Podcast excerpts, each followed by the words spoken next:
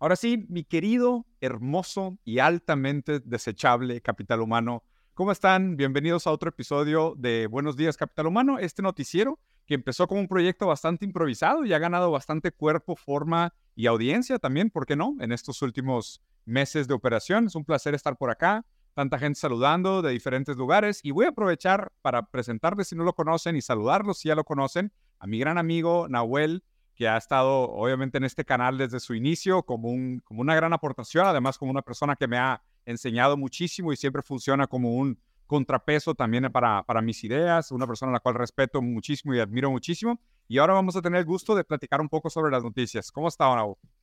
Hola Diego, ¿cómo estás? Te mando un abrazo y un agradecimiento enorme de Argentina, hermano. Qué gusto hablar con vos. Siempre, siempre un placer. Pues bueno, para la gente que está aquí ya sabe que esto, esto va rápido, pasa rápido, vamos a hablar de muchísimas cosas. Vamos a estar poniendo un par de noticias y para los que están aquí para vernos platicar un poco sobre la situación de Argentina, que fue el motivo principal por el cual invité a Nahuel, este, pues quédense porque va a, ser, va a ser lo que nos vamos a dedicar la segunda parte de este video. Pero antes que esto, también digo, para la gente que no conocía a Nau, una de las cosas que siempre me impresionan de él y siempre digo que, que me parece sumamente admirable, además de ser un gran pensador y un gran filósofo, un gran amigo y un tipazo, el güey es bombero. Que, que aparte se me hace esas profesiones donde tienes que ser realmente un gran ser humano para ser bombero. O sea, porque les pagan mal, arriesgan su vida, su trabajo es poco reconocido o sea, la verdad es que siento que si en lugar de meritocracia creáramos una bomberocracia, sería una civilización tal vez mucho más organizada, ¿no, Totalmente. Vos sabés que una, una, mínima aclaración, no es que nos pagan poco, no nos pagan directamente. es un trabajo ad honorem. Y poco. Claro. Eh, o sea, es como el, el mínimo sótano de la precarización laboral. ah, ¿ustedes creen que los de Uber están mal? No, no saben los claro. güey. Chinga. Bueno, aquí, aquí riéndonos de la miseria. Pero oye, fue noticia esta semana para la gente que estuvo viendo un enorme incendio que se salió de control en Hawái.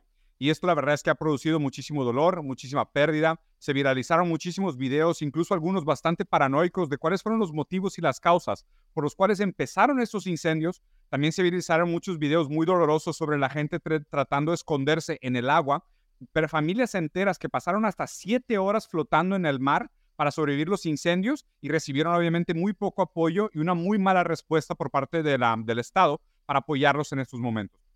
Para darles un poquito de contexto, los daños causados en este incendio en Hawái hasta el momento están calculados en 6 billones de dólares, ¿ok? Y para que se den una idea, el gobierno de Estados Unidos solo ofreció un apoyo de 700 dólares por familia para ayudarlos después de la situación tan dolorosa. Y dos cosas que eh, la gente estaba comentando como paranoia era de que, oye, pues es que estos incendios no son espontáneos, eh, especialistas en, en, cambio climático y en condiciones ambientales dijeron que realmente los niveles de humedad estaban inclusive 10% por arriba del promedio, la velocidad del viento no era más alta de lo normal, que son dos de los factores fundamentales para que esos incendios se den. Lo que sí sucedió es que hay un estudio histórico que muchas de las regiones que antes tenían manantiales y tenían eh, ríos y causales de agua naturales, ahora fueron desviados para una serie de proyectos agrícolas e industriales de esa región de Hawái, específicamente la industria de eh, azúcar de caña, de caña de azúcar, ¿no?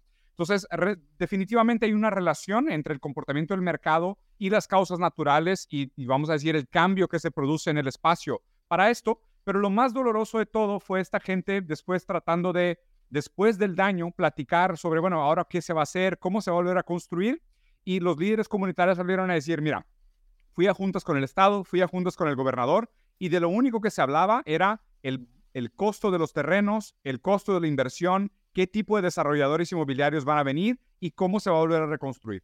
Y además de esto, durante los incendios, aun cuando estaban quemándose las casas, las personas estaban recibiendo llamadas de grandes empresas inmobiliarias ofreciéndoles comprar sus terrenos quemados por dinero en efectivo, por dinero vivo. Entonces, me parece que esto es un, es, un, es un espacio y un lugar interesante para hacer el análisis de la relación que existe entre estas variables y obviamente pues también usar la experiencia personal que tiene Nau eh, para, hablar de este tema. ¿Cómo ves, Nau? Mm. Eh, eh, en principio, dos cosas, ¿no? Me parece que esto que estás contando tiene una, un valor que es el de mostrar que el famoso o, cierto rostro humano del mercado con el que la tradición liberal sueña no, es tal, ¿no? Porque acá lo que estamos viendo es una perversión y una inhumanidad, es decir, una distancia cínica y apática con el sufrimiento de la gente, que eh, choca de lleno con los beneficios que el mercado extrae de esta clase de catástrofes. Entonces, en principio, me parece que lo que tiene interesante eh, traer a la mesa del debate es cómo estos casos siniestros de dolor humano nos muestran que el mercado, lejos de ser humanamente espontáneo, es más bien oportunista, estratégico y perverso, ¿no? O sea, en principio podríamos ya quitarnos esta máscara de que eh, si fuéramos todos arrojados a una espontaneidad del libre mercado, entonces habría una suerte de competencia humana regulada por principios humanos, por una cierta ética eh, del mercado. Entonces, eso por un lado, estamos ante lo que los teóricos de Frankfurt denominaban la barbarie.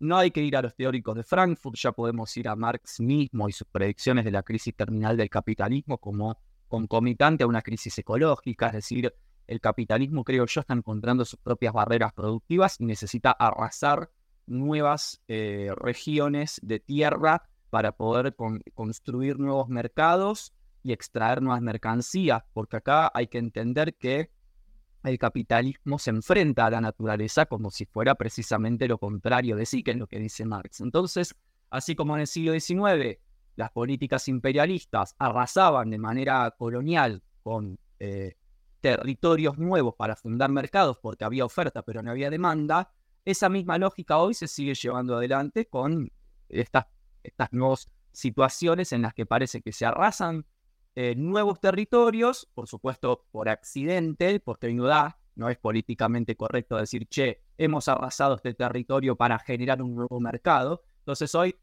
accidentalmente suceden catástrofes, pero atrás está pegadito a un milímetro y medio los representantes de los sectores más oscuros del mercado para sacar un beneficio. Entonces yo creo que esto encaja perfectamente con eh, los libros de teoría política que hoy nos hablan de prácticas neocoloniales, que en realidad no son tan neo, sino que son las mismas prácticas de siempre, pero de manera políticamente correcta. Hmm. Porque hoy ya no mandamos ejércitos a eh, arrasar ciudades, sino que esperamos que se mm, destruyan para sacar un beneficio. Eso por un lado. Por el otro lado, yo hace 10 años que soy bombero eh, y he pasado en muchas situaciones de incendio. Yo la verdad no tengo información y no me podría pronunciar acerca de si estos incendios que estamos viendo son o fueron intencionales o no. Pero sí lo que puedo decir es que en Argentina, por ejemplo, que es un país también periférico y también dependiente y sujeto a las prácticas coloniales eh, actualmente vigentes y operativas, todo el tiempo ocurren incendios, ya sea intencionales o accidentales, de los cuales yo estuve en ambas modalidades, pero de los que siempre se extraen beneficios productivos. Hmm. Acá en la Patagonia Argentina, por ejemplo, yo he estado en incendios forestales, que los incendios forestales suelen ser de gran envergadura, generalmente por lo menos dos, tres días como mínimo trabajas en un incendio forestal, eh, en los cuales uno mientras va trabajando va encontrando las mechas de parafina, eh, que son básicamente los restos de aquello con lo que se prendió fuego ese territorio. Em, entonces se queman los bosques en el sur patagónico o se queman las pampas y los humedales en el centro del país o los montes en el centro del país. Y, por supuesto, siempre detrás de eso viene o un negocio inmobiliario o un nuevo campo de ganado o un nuevo lugar para criar animales. Em, siempre viene un negociado detrás de eso. Por ejemplo, te, te cuento algo más particular todavía. En la Patagonia Argentina, los bosques están protegidos por leyes provinciales, porque son parques nacionales, o sea, están contenidos por leyes de parques nacionales. Eh, perdón, de parques provinciales y parques nacionales. O sea, están protegidos. Si vos querés acá en Bariloche, no sé dónde yo vivo, cortar un árbol, te comes una multa bárbara porque estás eh, atacando un parque protegido por una ley provincial o nacional. ¿Qué es lo que pasa? Y fíjate el gran agujero legal. Y qué importantes son los agujeros legales para las políticas de mercado con eh, las zonas naturales. Si vos quemás ese bosque, ese bosque pierde la protección legal ya no está protegido por la ley. Con lo se incendia. O sea, si se empieza a quemar, pierde la protección. Exactamente, ya no está protegido por las leyes provinciales o nacionales de parque, con lo cual vos podés ir después, como un empresario, comprar los restos carbonizados a muy bajo costo, porque encima está todo carbonizado, así que no te pueden subir demasiado el valor de eso, y después te pones un muy lindo proyecto inmobiliario para los turistas que vienen con los dólares a consumir eh, las tierras prostituidas del sur de Argentina. Entonces, estas lógicas que todos los que somos bomberos, no yo solo, todos los que somos los que nos, los que dedicamos a la emergencia lo sabemos porque lo vemos en la emergencia, eh, son totalmente constantes, permanentes, o sea, no, no me llama la atención. Sí, sí. Pero la verdad, Najo, yo, yo entiendo que, y aparte es un tema cercano para ti, porque pues digo, más allá tú has sentido en, en, primera piel, pues el calor, el dolor que se produce, las pérdidas humanas, o sea, porque vemos esto nosotros de una manera como muy desapegada, muy espectacular, ¿no? De esas imágenes y videos virales, pero, pero estar ahí y ver el dolor, la pérdida, la destrucción que se produce, el impacto, es algo que, raramente nos podemos relacionar, ¿no? Y al final también supongo que muchos de los inversionistas también lo ven así fríamente, como diciendo, no, pues vamos a comprar tierra barata, así con un incendio le quitamos las garantías y las seguridades y después todavía nos sale más barato. Entonces, perfecto, es un, es un gran ganar-ganar, ¿no? Pero lo que me llamó mucho la atención de esta noticia, y la verdad es que al principio también pensaba similar a ti, decir, oye, pues que aquí no hay nada nuevo, ¿no? O sea, es, es, es business as usual, ¿no? Incluso en inglés es, es, es, el negocio de siempre. El negocio de siempre es sembrar la, la destrucción y después pagar para reconstruir, que también es lo mismo que se hace en la guerra, ¿no? Que es mucho lo que viene en este análisis muy interesante del necrocapitalismo, que la destrucción es el modelo con el cual hoy se da mucha la proliferación del capital. Pero esto se amarra perfecto para que esto la gente lo baje de teoría conspiranoica a teoría crítica, muy, muy aterrizado con, con hechos reales, materiales, es que exactamente en la misma semana que sucede esta tragedia en, en, en, Hawái y se mandan 700 dólares de ayuda por familia, Estados Unidos aprueba otro paquete de 40 billones de dólares para Ucrania, donde un gran porcentaje de estos 40 billones, obviamente muchos para armas y demás, pero gran parte de este paquete era para mujeres de consuelo para los soldados ucranianos víctimas del conflicto con Rusia.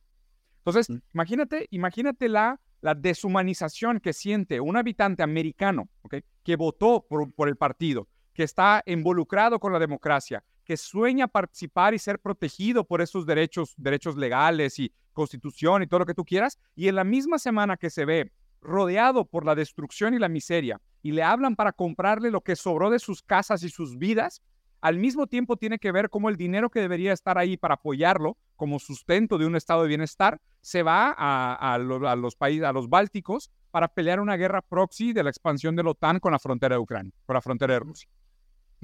Totalmente, totalmente. Bueno, me parece que encaja directamente en la, en la famosa expresión de las contradicciones a las que el capitalismo no solamente conduce como tal, sino a las contradicciones con las que el capitalismo también arrastra al Estado y a la democracia. Y esto es un error muy frecuente que lo escucho en muchos debates, sobre todo en debates de izquierda, en los cuales se habla de las contradicciones del capital, pero no se habla de las contradicciones a las que el capital lleva al Estado y los procesos democráticos. Entonces, entender la contradicción del capitalismo es entender las contradicciones éticas, normativas, jurídicas y procedimentales en las que incurren también el Estado y la democracia, que hoy son figuras institucionales que no se pueden escindir de la potencia productiva del capital. Lo cual no quiere decir que estemos, me parece que hay que hacer un análisis sistemático de esto y no ético, no quiere decir que estemos en contra per se, o sea, cada persona lo dictaminará, ¿no? En contra per se de manera ética con respecto al capital, pero sí me parece fundamental que podamos hacer un análisis de dispositivo, es decir, de sistema, de cómo son las relaciones de fuerza y contrafuerza entre mercado, Estado y democracia. Yo creo que antes de un análisis ético, jurídico o normativo hay que hacer un análisis eh, del dispositivo o la maquinaria y luego escalamos al otro. Pero si no, si seguimos disociando las contradicciones del capitalismo de las contradicciones del Estado y la democracia, entonces vamos a estar siempre eh, tapando con un agujero, el agujero por dentro agua y con el otro agujero va a estar abierto. Claro, totalmente, ¿no? O simplemente moralizando, haciendo mea culpa y, obviamente también eso deja un espacio muy ambiguo y muy peligroso para la supuesta existencia de un mercado moral, ¿no? Que es como todo. Claro. Eh, lo, lo, complicado de dejar ese criterio y decir que la crítica que se hace al mercado es una crítica simplemente moral y no sistemática, no material, no de derechos, de, de, o sea, de un entendimiento profundo de cómo entra en conflicto la democracia, el Estado, las intenciones de los individuos, si, si hacemos puramente una moralización del mercado, parece que lo que estamos pidiendo es un mercado moral, ¿no? Y, sin entender realmente lo, lo, complejo de esa, de esa petición. Pero bueno, si quieres dejamos esta noticia por acá y vamos a la que sigue, que esta también fue un video súper viral de la semana pasada. Eh, para poner a la gente en contexto, ya habíamos hablado sobre el tema la vez pasada que estuvo aquí Santi. Hablamos sobre lo que está sucediendo en África con Mali, eh, Burkina Faso, Níger y Nigeria, que ahorita se está viviendo un momento como, digo, quiero, me, arriesgué a hacer este comentario la vez pasada y entiendo que tiene sus implicaciones, un tipo de primavera africana, entendiendo el paralelismo que pudiera existir con la primavera árabe, un movimiento emancipatorio que, se quiere deshacer de este neocolonialismo del cual muchos pues, países africanos todavía sufren, eh, principalmente por parte de Francia. Y, se dio una discusión interesante entre los, los líderes de Francia e Italia, donde primero Macron se pronunció diciendo que el comportamiento que tenían los italianos para con los migrantes eran vomitivos. Entonces, tal cual dijo, los italianos son vomitivos, ¿no? Y a lo cual contestó, y aquí, Nau, si quieres, escuchamos tal cual el discurso, porque abajo vienen los subtítulos, de cómo le contestó eh, Giorgia Meloni a, esta postura que presentó Macron. Entonces, veamos esto. Pues bueno, aquí en, resumen lo que vimos en el video, ella empieza diciendo que, pues, obviamente una gran parte de la soberanía energética eh, francesa depende de la extracción del uranio que se da en África y de hecho en su mayoría por niños, por, por esclavos infantiles que además de eso, eh, por más que esta soberanía energética francesa dependa de África, África todavía y muchos de los países africanos no tienen soberanía energética y gran parte de la población, hasta un 60% de la población en algunos países, no tienen energía propia. Y finalmente, eh, que, el, que que la solución no es tratar mejor o hablar más bonito de los migrantes africanos en Europa, sino realmente dar libertad a los africanos en África, ¿no? Y que tengan eh, propiedad y soberanía sobre sus propios recursos y sus fuerzas productivas. Digo, ese realmente no es, no es un discurso nuevo. A mí lo que siempre me llama mucho la atención de, esta, de estas noticias es que cuánto tiempo llevamos hablando de ayudar a África y soportar a África y mandarles apoyo y demás, y simplemente no logran salir de su condición de miseria. Pues realmente lo que, lo que queda cada vez más evidente es que mientras estas relaciones feudales que se dan a través de este neocolonialismo, pues no hay manera de que estos países se superen y salgan de la, de la miseria absoluta en la que se encuentran. Es que yo quería decir dos o tres cosas en relación a eso. En principio, justamente sostener las prácticas coloniales exige que esos países no salgan de esa situación. O sea, no van a salir de esa situación. Porque si salieran de esa situación, se convertirían en competidores directos en el mercado exterior, por lo cual ya no serían prácticas coloniales. La idea es que no salgan de ahí.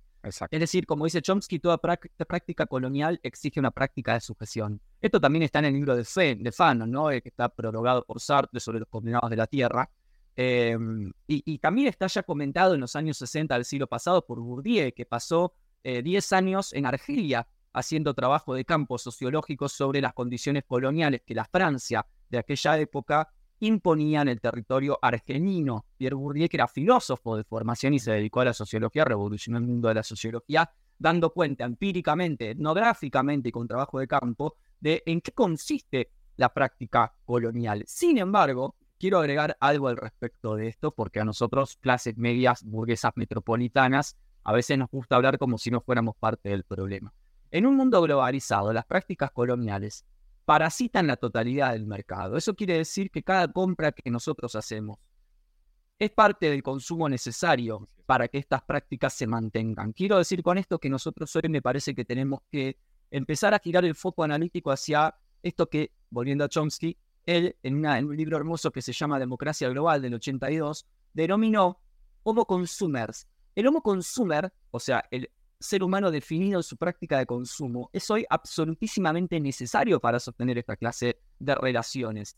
Entonces, ¿cuál es la responsabilidad que le cabe no solamente al Estado francés por su cinismo y su hipocresía, sino nosotros como las, las grandes masas consumidoras que son las que generan la demanda? Porque la demanda no está en África. En África está la oferta o la producción. Claro, el que consume. La demanda está en nosotros.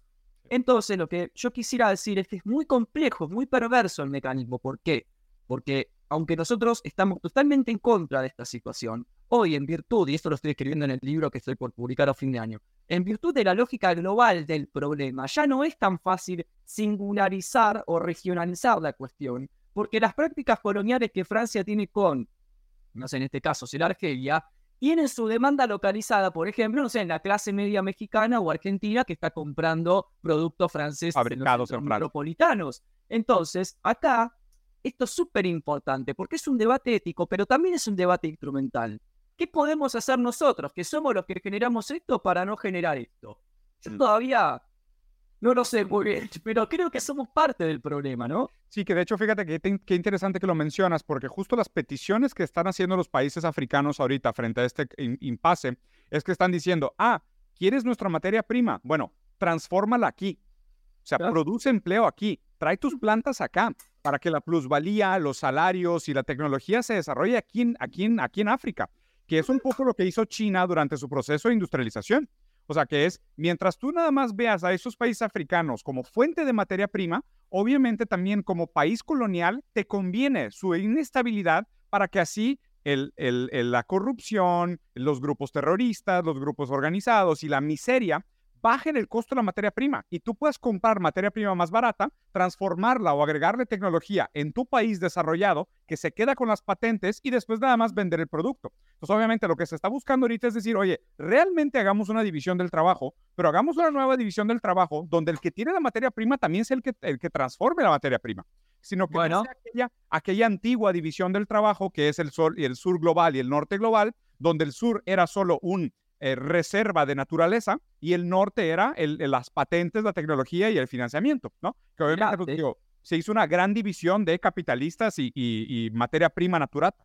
Total, pero esto que vos decís, Diego, no es nuevo. En el siglo XIX, en Argentina, cuando, en, en el proceso de consolidación nacional de Argentina, tuvimos un gran filósofo eh, del movimiento, ¿no? igual que, otros tantos literatos del movimiento de consolidación nacional, que se llamó Moreno. Y Moreno decía, perdón, Moreno no, Belgrano. Belgrano decía que no hay que exportar el cuero, hay que exportar zapatos. Es lo que vos decís si vos vendés materia prima barata, que es lo que Argentina y los países periféricos y subdesarrollados hoy siguen haciendo, así es. Entonces estás condenado a una relación colonial. De lo que se trata de generar plusvalía o valor agregado de carácter nacional. Ahora, ¿cómo haces eso? Con un Estado soberano.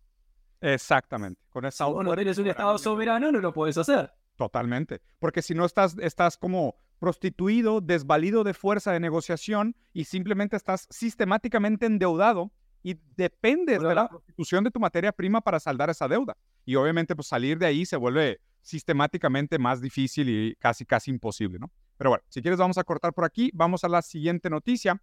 Esta me pareció muy buena porque normalmente los, la, la, mucha de la ola sinofóbica que existe ahorita me, me sorprende porque acaba siendo como muy paradójica y muy contradictoria en sí misma, ¿no? Entonces, al mismo tiempo que se critica a China por ser un, Estado brutal y, autoritario y que controla con, con, mano dura lo que, lo que pasa en las calles, la semana pasada se hizo viral este video de, de la policía de China eh, arrestando a una mujer en la calle porque tenía un cuchillo en la mano y la gente se estaba burlando de la manera como la policía la trató de arrestar. Entonces, si quieren, vean por aquí cómo actúa la policía china frente a esta mujer que salió con un cuchillo en la calle. La gente decía de que no, pues como ven, este es el, este es el, el país más poderoso del mundo ahorita y la economía que vamos a usar como ejemplo. Vean cómo están tratando a una señora que trae un cuchillo en la calle, ¿no? O sea, parece casi película de comedia de que la están como que tapando con unos escudos de plástico y luego le meten unas cajas de plástico en la cabeza para someterla y pues al final la mujer queda sometida y arrestada, pero pero pues sin recibir absolutamente ningún daño.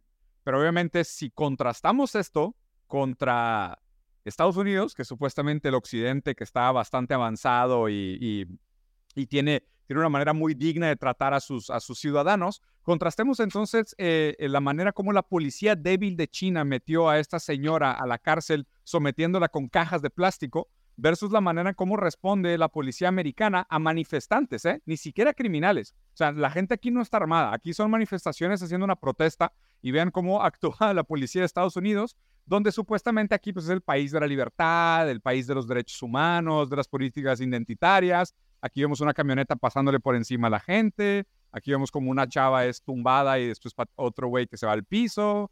Eh, pues en fin, ¿no? Como que un trato bastante bonito para supuestamente la, como le dice la, el lado desarrollado o el lado civilizado del mundo, ¿no? Muy civilizado este lugar del mundo versus China que tanto es criticado, que no estoy diciendo que no merezca sus críticas, seguramente merece sus críticas en muchos sentidos, pero por lo menos en el trato policíaco, no me parece mal que se vea China de que, oye, pues es que no, no, no le hicieron daño a la persona que arrestaron, versus una camioneta de policía que le pasa por encima a manifestantes. ¿Qué opinas sobre esto de la violencia del Estado, Naú?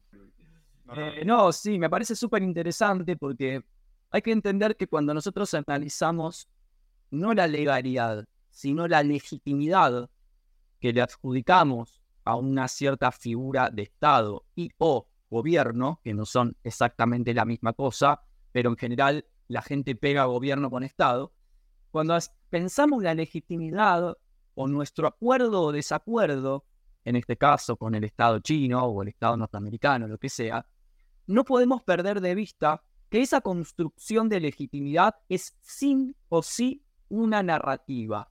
Mm. Es decir, la gente acuerda o desacuerda con un Estado o un gobierno antes por una cuestión de narrativa o de imagen que por una cuestión teórico dura o de datos empíricos. Es decir, cuando alguien se pronuncia sobre el Estado norteamericano o el Estado chino, ¿cuántas de esas personas fueron a leer tres o cuatro libros de teoría política para poder establecer un juicio?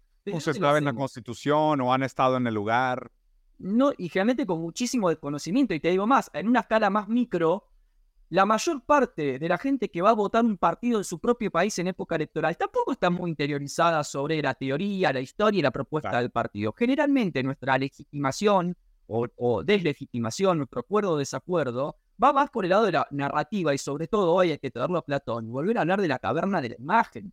Porque esto que estamos viendo acá es la caverna es estar mirando imágenes y a partir de imágenes que son un reflejo imperfecto de la realidad, porque nadie vive en China y nadie vive en Norteamérica, al menos de los que estamos yo por lo menos no lo hago, extraemos juicios o universales, ¿no? premisas. Entonces, quedamos atados a una narrativa, a un discurso, a una cuestión de afinidad, a un meme, a una imagen, a una repetición de propaganda, y me parece que el desafío hoy ya no es tanto decir desde dónde uno, perdón, no es tanto decir dónde uno está posicionado, si es un defensor del Estado norteamericano o un defensor del Estado chino, sino más bien, yendo hacia atrás en el análisis, pensar, ¿cómo establezco yo mis análisis políticos? ¿Desde dónde? ¿Desde qué lugar? Fuentes. ¿Desde qué, ¿Desde qué lugar teórico yo establezco esas construcciones eh, de juicio? Luego, a partir que la investigación personal avanza, uno empieza a sacar conclusiones. Yo con el paso del tiempo me di cuenta que hay narrativas que se han caído, que se han mostrado como mito. Por ejemplo, el American Dream, la famosa forma de vida norteamericana que la gendarmería norteamericana quiere imponer a escala global, como dice Chomsky, ¿no? Cuando Chomsky se refiere a la gendarmería norteamericana, los gendarmes del mundo, ¿no? Eh, me parece que se han desmitificado porque si hay algo que no hay en Estados Unidos es precisamente eh, una, un American Dream abierto para todo el mundo. Te cuento una breve anécdota. A ver, y, hago una aclaración acá. Esto no significa que estoy a favor de China, porque la gente además polariza el pensamiento, polariza, lo dualiza. Criticar a uno es apoyar al otro, ¿no? Exactamente, ¿no? Ah, estás del lado chico. Y, si criticas a China, ah, sos un yankee imperialista, ¿no? O sea, la gente hace A o B, y así estamos también, ¿eh? No hay, puntos medios, ¿eh? En, redes sociales no hay puntos medios. No hay puntos medios. Acá, después cuando hablemos de mi ley, es impresionante la dualización del razonamiento popular. O sea, o estás de un lado o estás del otro. Sí, totalmente. No admiten el pensamiento masivo la posibilidad que estés en desacuerdo con los dos, por ejemplo. Una breve anécdota. Hace dos semanas me junté a tomar una semana con un café con una amiga que se dedica a la política, que estuvo en Estados Unidos haciendo un programa de formación de jóvenes líderes, financiado por una beca de una universidad argentina. Volvió, nos sentamos a tomar un café la semana pasada y me decía, boludo, palabra argentina, ¿no? Boludo, estoy horrorizada. O sea, vos no sabés lo que es allá. Gente muriendo de adicción en la calle, tirada en la vereda, pero tirada. O sea, que vos tenés que pasar por al lado para meterte en un shopping y comprar una remera tenés que pasar por, al lado de un semicadáver tirado en la sí, Y no te junta nadie, ¿eh? Te morís ahí. Entonces, eso es justamente, me parece, lo que empieza a, tirar abajo esta construcción narrativa del American Dream y el país de las oportunidades. en un lugar donde no hay equidad social, no hay inclusión social, no hay políticas públicas para el general, digamos, no hay política de recolección de residuos en Nueva York. Entonces, ¿de qué país, no? Y me parece que hoy China eh, y estas, em, eh, este, este, bloque, ¿no? El BRICS, que vendría a estar como a enfrentarse a la hegemonía norteamericana, yo creo que tampoco son eh, ángeles, ¿eh? Yo creo que ningún país llega a ser una potencia económica con diálogo y consenso. Mucha gente también pagó con su cuerpo la, la que hoy China o Rusia puedan ser competidores directos en el mercado internacional. Viene con mucho dolor histórico. Sin duda. Por eso yo les digo, ojo con esto de tomar partidos duros, porque siempre siempre se pagó con sangre, de un lado al otro. Yo, yo lo que creo que es un momento interesante para tener esa discusión justo, eh, y digo, concuerdo contigo, ¿no? Yo creo que cada vez más es difícil sostener esa, esa fantasía verosímil liberal de si te esfuerzas vas a salir adelante, si trabajas duro vas a tener casa propia, ¿sabes? O sea, el mito de la meritocracia, del sueño americano, ¿no? Porque, porque y obviamente yo critico mucho a Estados Unidos y, podría hablar de otros países también, porque Estados Unidos se usa como modelo, eso es lo que la gente tiene que entender. O sea, lo que la gente tiene que entender es que Estados Unidos se usa como el modelo, sobre todo para nuestros países, que es lo terrible, ¿no? vemos muchos a nuestros políticos diciendo, no, pues que en Estados Unidos tienen estas políticas y hacen las cosas así. No, no, no, no, pero es que ve a ver cómo está Estados Unidos. A mí que sí me ha tocado mucho ir a Estados Unidos últimamente, hay ciudades que, como dices, los centros de las ciudades sobre todo, parecen un apocalipsis zombie. O sea, la, gente, no, la gente no mide lo, lo, mal que están las cosas, ¿no? Creo que hace poquito también se viralizó en internet, ahora que salió mucho el tema, que decía, no, los, los pobres de hoy en Estados Unidos viven como los reyes del, del medievo. Y es de que, ¿qué? ¿Sabes la cantidad de gente que está con problemas de malnutrición muriéndose en la calle, que no tiene ni un dólar al día para vivir? O sea, eh, la cantidad de desabrigados, de gente adicta al fentanilo. O sea, esa, esa mentira, no, no, o no entiendo cómo la pegan con la realidad, ¿no? O sea, es, es, es muy difícil de sostener. No, eh, eh, Diego, perdóname, te la pegan con industria cultural, con Netflix, con series, o sea, te la pegan con, con digamos, y claro, es que, digamos, no podemos entender la caverna en la que estamos metidos, en este mar de narrativas en la que estamos metidos, si no entendemos, y en esto la escuela de Frankfurt fue central, el rol fundamental ideológico que la industria cultural genera a la hora de producción de subjetividades, o sea, de construcción de consenso y opinión pública. Y no es casual, el otro día hablaba con un amigo y le digo, en Argentina todo el mundo consume mercancía de entretenimiento y cultural norteamericana, es decir, Netflix. Yo quisiera saber si en Estados Unidos se consume producción cinematográfica argentina. Claramente no. O sea que en ese sentido, hoy siguen habiendo nacionalismos que entienden el valor de la protección de lo propio y de la industria propia y a lo sumo inundar otros países coloniales con la industria propia, pero no recibirlo de ellos para acá. Pero es que te, digo más, te digo más, Nau. O sea, el, el, liberalismo en el siglo XIX, y esto lo estoy platicando con Ernesto Castro, ¿te acuerdas de él, no? Sí, obvio, un amigazo. Sí, esto lo estoy platicando con, con Ernesto y Ernesto me decía que mucho del, del, pensamiento liberal durante la etapa de la colonia era para quitarle lo flojo a los colonizados. O sea, porque muchos de los países colonizados eran un país que tenían un cierto nivel de afluencia de recursos que no requerían que la gente buscara la productividad como un fin en sí mismo. Entonces, el capitalismo o la lógica del mercado se usa no tanto por sus resultados económicos, sino por sus beneficios morales de, educar o endocrinar a una población entera con la lógica del capital, de la eficiencia y de la productividad y de la competencia como un fin en sí mismo. Entonces, definitivamente la industria, lo, que pasó fue que dicen que de hecho el virus se autocontagió, ¿no? O sea, en el sentido de, pues obviamente el mercado, como tiene una tendencia a la reducción de los márgenes de, de ganancia, pues obviamente sus mercados acabaron fluctuando de regreso hacia las colonias, donde todavía tenían, España todavía tenía su rey, pero tenían colonias, ¿no? La última, el último reconocimiento de una, de una colonia española cuando se, cuando se logró su libertad, pues fue hace 70 años, creo que fue Paraguay el último país, ¿no? Sea, es algo sumamente reciente. Entonces, durante muchísimo tiempo, ese, esa misma industria de la cultura que vemos hoy en día se usaba, o sea, a través de la lógica del libre mercado para tal cual educar a los ciudadanos a competir los unos con los otros y buscar la productividad como un fin en sí mismo para aumentar así la capacidad de extracción de valor que se, que se daba en el, en el método colonial. Claro, es que para mí, ahí, el problema no es la productividad. El ser humano es productivo por naturaleza. Claro. O sea, hay que producir para vivir. El problema es cuando la productividad es un fin en sí mismo.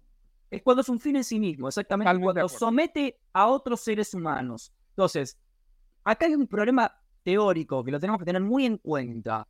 La cuestión es, ok, por ejemplo, yo soy un defensor de la, del nacionalismo. Yo creo que la industria nacional es principalísima para asegurar soberanía, igual que la ciencia nacional. Ahora, hay una cuestión natural, que es que no todos los recursos y materias primas están en tu territorio. Sí o sí estás obligado a negociar con A negociar y Claro, cuando hay materia prima en otros lugares. Entonces, ¿qué quiero decir con esto? El nacionalismo, por ser, o sea, que uno hable de la industria nacional local no significa que no vayas a establecer relaciones de comercio con otros países. Ahora, ¿cómo hacer que esas relaciones de comercio no sean coloniales? Bueno, tenés que asegurarte que vos como país productor de materia prima tengas un Estado fuerte que asegura que la producción que tu pueblo va a hacer para entregar materia prima a otro pueblo está arreglada, legal, está enmarcada, protocolarizada y cumple con legislada para entonces no caer en explotación laboral. Que te digo una cosa y cierro con esto, digo, a mí me fascina este tema. Si lo llevamos micro, si lo llevamos micro, nivel micro y pasamos Vos vas acá a la ciudad de Buenos Aires y en la ciudad de Buenos Aires vos tenés gente de clase media comprando remeras en locales caros que se hacen en talleres clandestinos con gente inmigrante informal, sin ninguna clase de legislación y protección, en la mitad de la ciudad de Buenos Aires. En la mitad del centro porteño tenés producción clandestina de ropa que se vende para las clases medias acomodadas a 15 cuadras. Entonces, te das cuenta, estamos ante una cuestión que ya es universal, no es que solamente entre países, es analógica a la corrupción. No existe una fuera, o sea, no hay una fuera per se del mercado. Y del no hay una fuera, exacto. Lo, interesante para mí de esto, de esto una juez hablar de cómo históricamente estas SFIs, ¿no? O sea, Socioeconomical Formations, estas eh, formaciones socioeconómicas se dan en los diferentes contextos históricos y materiales. O sea, entiendo que, y justo como lo decías tú, a mí me parece muy necesario que justo lo que, lo que, lo que está buscando África ahorita con esta primavera africana, lo que deberíamos de estar buscando nosotros como países latinoamericanos es justo esto, es pues, reglas, eh, Estado fuerte, nacionalización, eh, desarrollo industrial, desarrollo de las capacidades productivas. O sea, no es cerrarnos al comercio y simplemente demonizar al comercio en sí mismo. No, no, no. A ver, como tú dices, la productividad es importante. El avance productivo ha traído muchísimo bienestar. Lo que ha, lo que ha de alguna manera detrimentado las relaciones es que obviamente la extracción de plusvalor y el lugar donde se acumula el valor generado ha sido muy desigual. Por lo mismo que los estados y las condiciones de intercambio entre los diferentes participantes del mercado son profundamente desiguales. Totalmente. Totalmente. Muy bien. Muy, muy conectado con lo que estamos hablando ahorita y, compartimos ambos la crítica de que la productividad no es un fin en sí mismo. De hecho, esa frase viene por parte de Foucault y de la Escuela de Frankfurt, que hablaban de la irracionalidad del racional capitalismo, ¿no? Que era, oye, pues el capitalismo puede hablar de seres y entes que transaccionan entre ellos hasta un cierto nivel de racionalidad, pero nadie te puede explicar el fin del progreso. Nadie te puede, nadie te puede explicar exactamente cuál es el objetivo del mercado, sino que realmente dentro del mercado, el, mercado o la interacción entre los entes es un fin en sí mismo. Entonces la productividad se vuelve un fin en sí mismo y obviamente esto produce muchísimas complicaciones, implicaciones éticas y morales. Y además de esto, algo que es un agravante principal de nuestra época es la vigilancia, ¿no? Y, y el hecho de cómo eh, hemos constante y sistemáticamente sacrificado nuestra seguridad, nuestra integridad y nuestra privacidad en nombre de la seguridad y productividad. ¿no? Y aquí me haces acordar a la cita de, perdóname, me haces acordar a la cita de Freud en el malestar de la cultura cuando dice el humano, el sujeto moderno sacrificó su felicidad en nombre de la seguridad. Sí, sí, sí, tal cual. Entonces aquí vamos a ver tal cual el ejemplo. Esta es una cafetería en Estados Unidos donde vamos a ver a qué me refiero cuando digo capital humano altamente sensual, hermoso, pero muy desechable. A esto, que cuando están estos trabajadores en esta cafetería hay un software que está midiendo cuánto tiempo pasan en cada estación cuántas copas de café ha preparado cada uno de los trabajadores, cuál ha sido el más eficiente, pero también mide qué tan eficientes han sido los consumidores, que como decía ahorita Nahuel, nosotros ahorita necesitamos pensarnos como consumidores, como una parte fundamental del funcionamiento de este sistema, cuánto tiempo hemos pasado, cuánto hemos consumido, qué tanto podemos estar ahí, qué tanto no deberíamos estar ahí. Y con esto se entiende el humano, no en su capacidad de humano, no en lo que representa el ser humano, en su subjetividad, en su valor existencial, en su potencial de creación y transformar su entorno, sino no, simplemente como un engrane más en una maquinaria productiva que tiende a ser maximizado, porque el verdadero fin del mercado es la creación de capital y nada más. Todo lo demás acaba siendo secundario. Acá me parece que eh, este fragmento de video sí es estrictamente eh, Foucaultiano o, o delesiano, Que, porque, digamos, lo que aparece de, interesante en la sociedad de control eh, es que, además de el fenómeno del control de trabajadores, obviamente, em, hay algo más, porque digamos, si uno se queda en lo inhumano de que me estén controlando todo el tiempo, hace un análisis puramente objetivo. Pero a mí me parece muy interesante el vínculo que la filosofía hace con el psicoanálisis al analizar las implicancias subjetivas del control de los trabajadores. Es decir, ¿qué efectos psicopatológicos, por ejemplo, tiene en un cuerpo dócil, diría Foucault, los procesos de vigilancia, de vigilancia permanente y constante? Porque aparte lo genial de esto es cómo los procesos de vigilancia y control ya no están estrictamente ligados a la dicotomía seguridad-inseguridad. Porque antes, antaño, el control y la vigilancia era para garantizar seguridad, ahora es para garantizar producción. O sea, hubo un desplazamiento del campo sobre el cual se entiende el ejercicio del control y la vigilancia. Ahora bien, esto está estudiado, los efectos psicopatológicos que genera.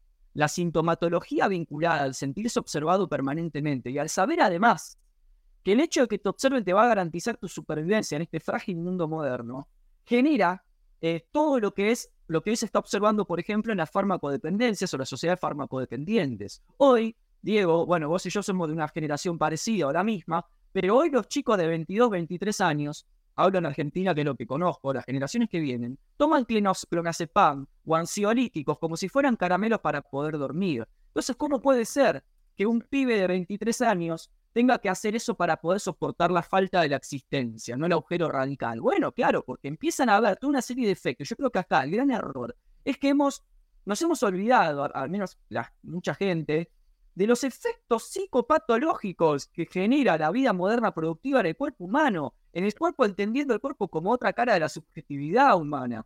O sea, genera efectos, te tenés que medicar para soportar esto, ¿entendés? No es joda. Sí, sí, sí, no, totalmente. Yo justo estaba pensando, o sea, estaba conectando un par de puntos mientras te escuchaba, que me parece muy interesante la manera como planteas el análisis, ¿no? O sea, ¿a qué nivel hemos incluso sistematizado la, los paliativos que nos permiten seguir funcionando como un engrane en la maquinaria de la productividad? Totalmente. Sea, es eso, porque justo se ha sistematizado incluso la cura paliativa para que soporte uno los dolores y los normalice.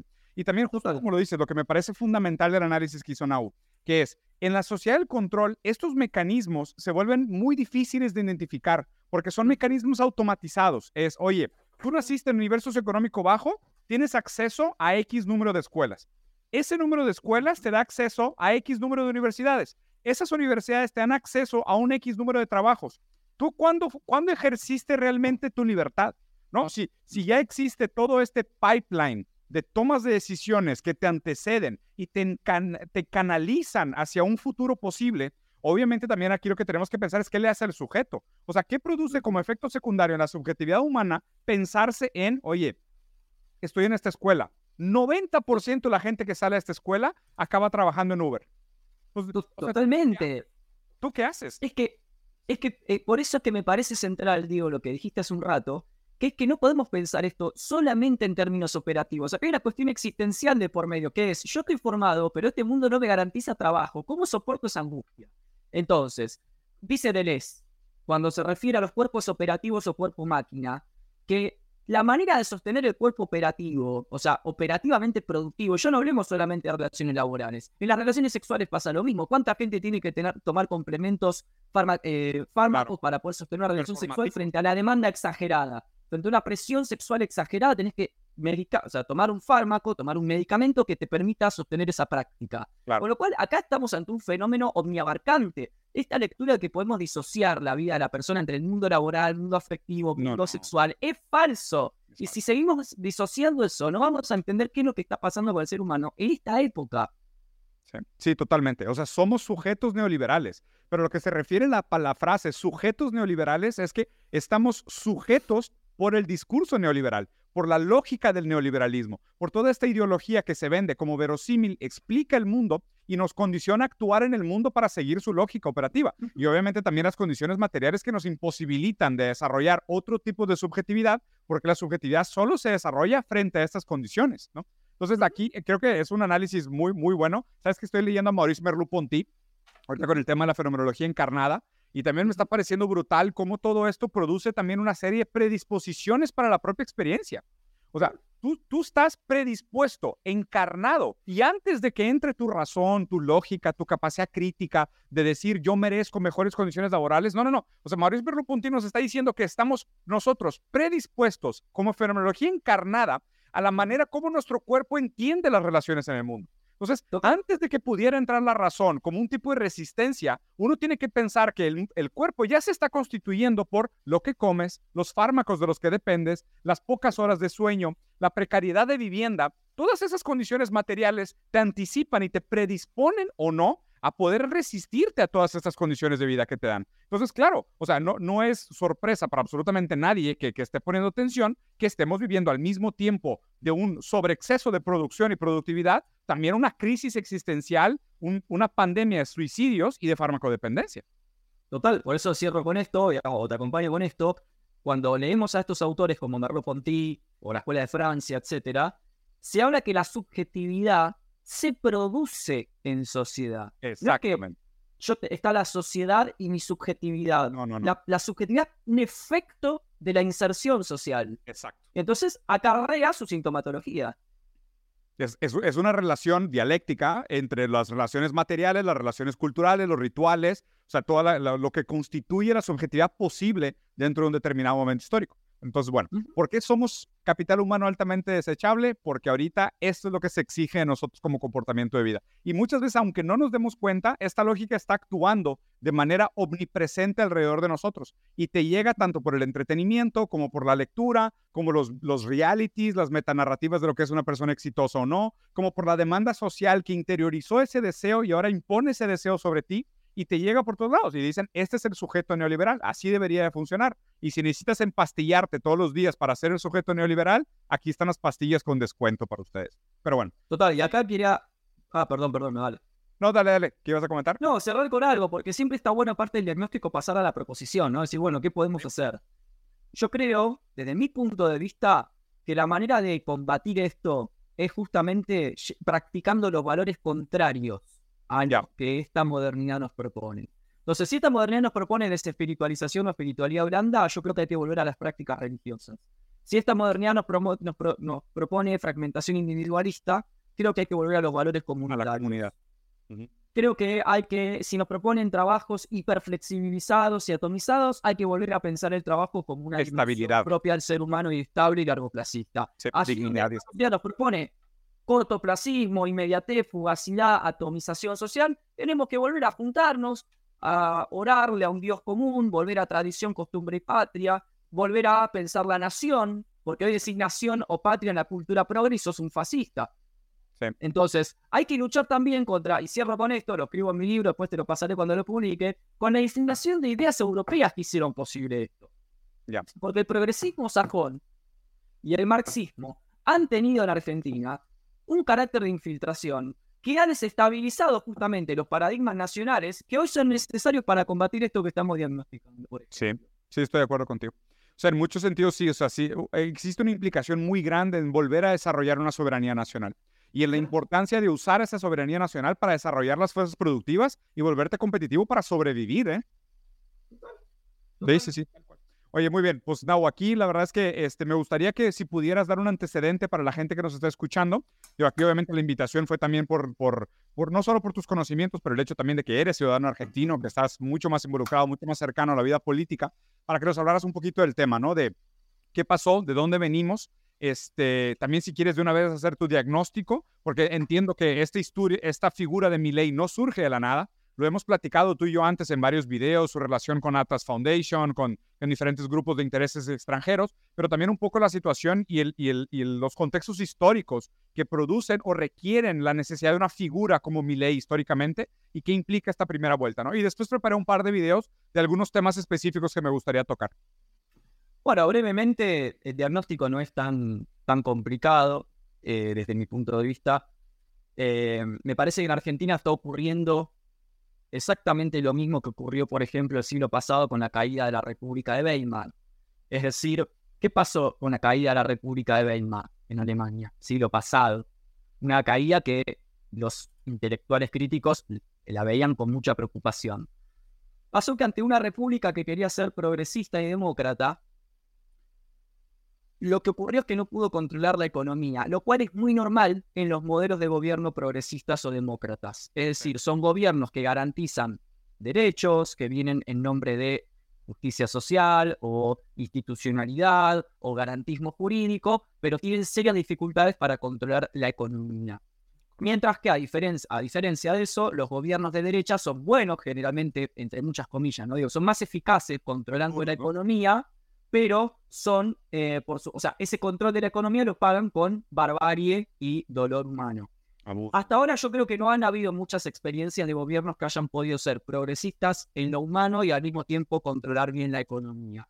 Pero cuando en la República de Weimar cae justamente ese gobierno por el gran descontento social que había generado su incapacidad para controlar la economía, el descontento social fue canalizado por el hitlerismo para consolidarse como la alternativa que venía a arreglar la situación. Y así el hitlerismo asciende gracias al descontento popular ante la impotencia económica de la República de Weimar y tenemos lo que pasó después. En Argentina viene pasando más o menos la misma lógica. Yo creo que Argentina es como una especie de goteo del laboratorio que fue Weimar el, el siglo pasado, en la que venimos de una dictadura cívico-militar que ha tenido lugar entre el 76 y el 83, o el 82 transición al 83.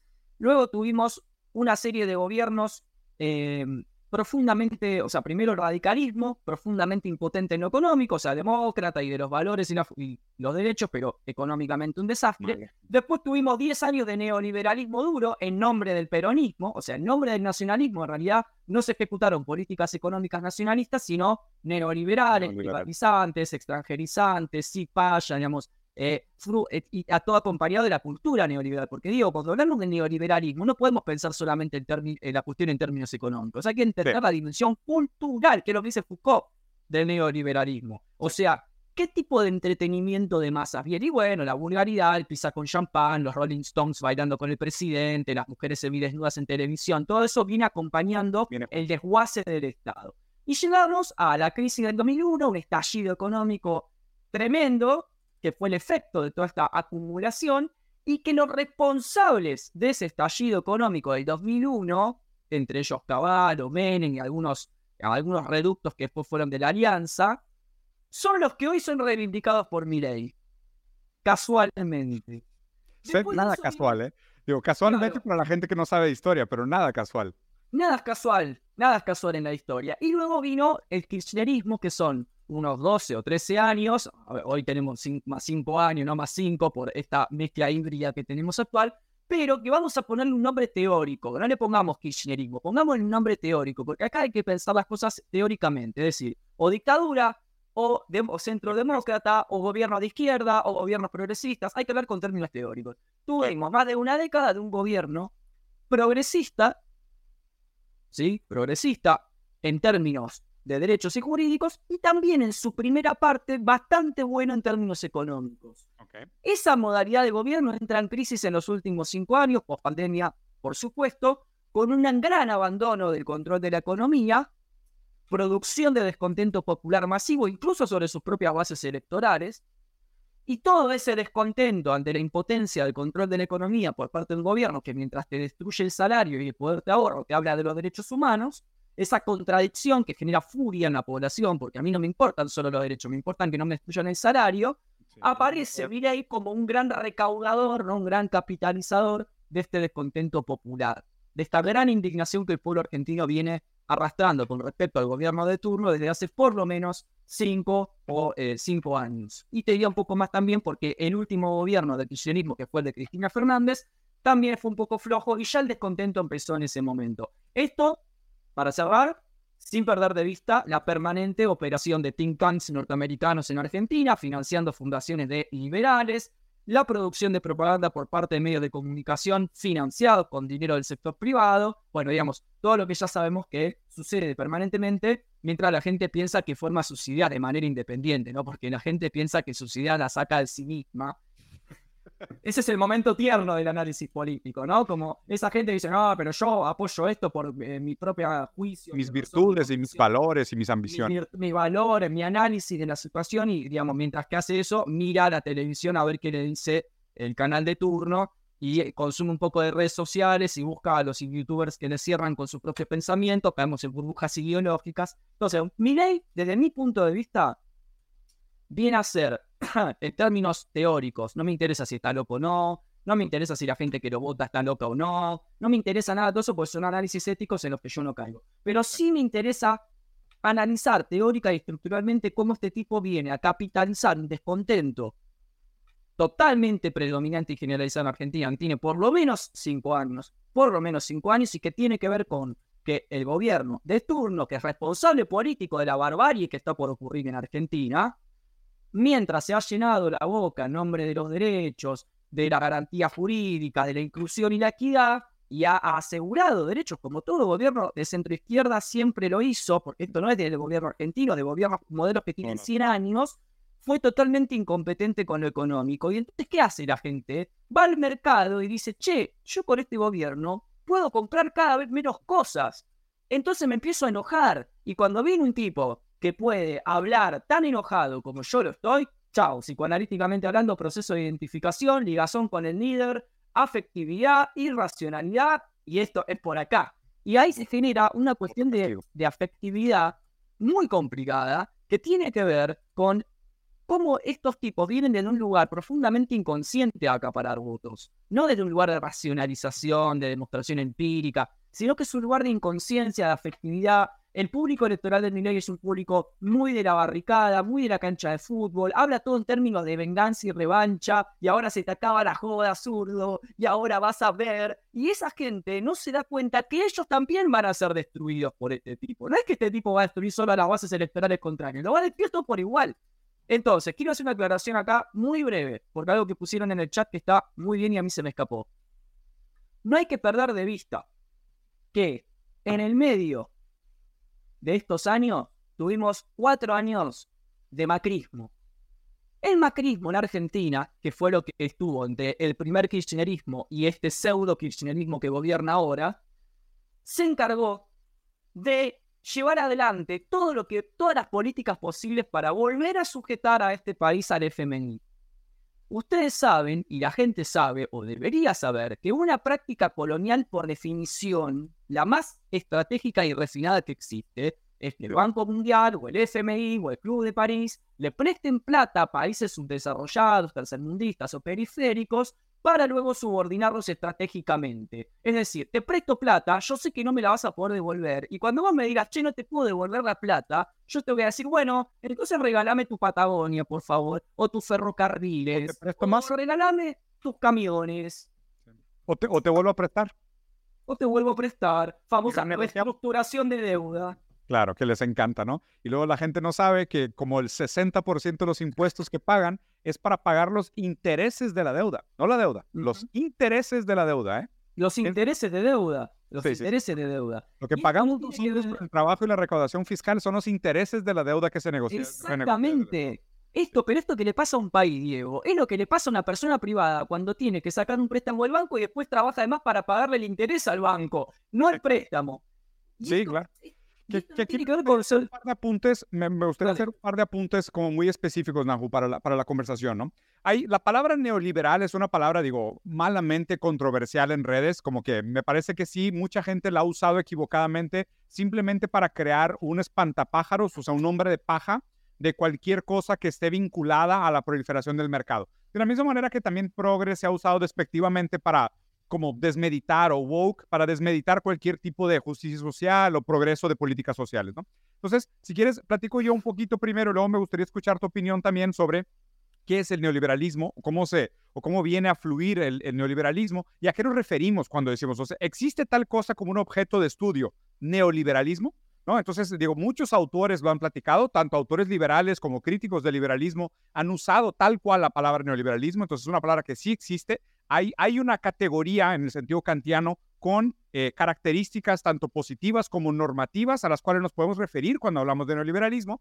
Y también hay una historia contingente de por qué se usa el término neoliberalismo, que también es importante, ¿no? O sea, la tradición liberal, que tiene una riqueza, una profundidad y una diversidad muy amplia de, diferentes autores que han sostenido diferentes posturas a, a través de la historia, pero para mí el punto, el parteaguas para entender el neoliberalismo se tiene que entender a grandes rasgos hablando de Hayek contra Keynes, y después ahí puedes dar como el contexto histórico de esta conferencia que se da, pero realmente en algún momento, eh, siglo XIX, eh, Keynes entiende que para sostener el liberalismo como estaba funcionando, se necesitaba una serie de compromisos contra aquellos valores originales liberales de Adam Smith, un poco más utópicos, si quisieras verlo así, y había que trabajar un poco más en la construcción del estado de bienestar, garantizar la igualdad de condiciones para el cumplimiento de los contratos. O sea, no era tan simple como este vacío jurídico y simplemente permitir que el laissez-faire tome todas las decisiones, ¿no?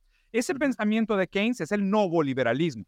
Pero contra los nuevo liberales se posicionan los neoliberales, ¿no? Que de ahí es donde está mucho más Hayek, ¿no? Eh, y, están después von Mises, Rothbard y muchos otros autores y demás, pero que se ponen casi como, se, se, nomenclaturan como neoliberales, pero realmente defienden muchos valores liberales originales, en el sentido de decir, no, no deberíamos nosotros de sacrificar control del, del mercado al Estado o dar más poder al Estado para imponer el mercado. Al contrario, deberíamos de instrumentalizar el Estado para buscar aquellos fines que son realmente los fines superiores, que son los fines del mercado.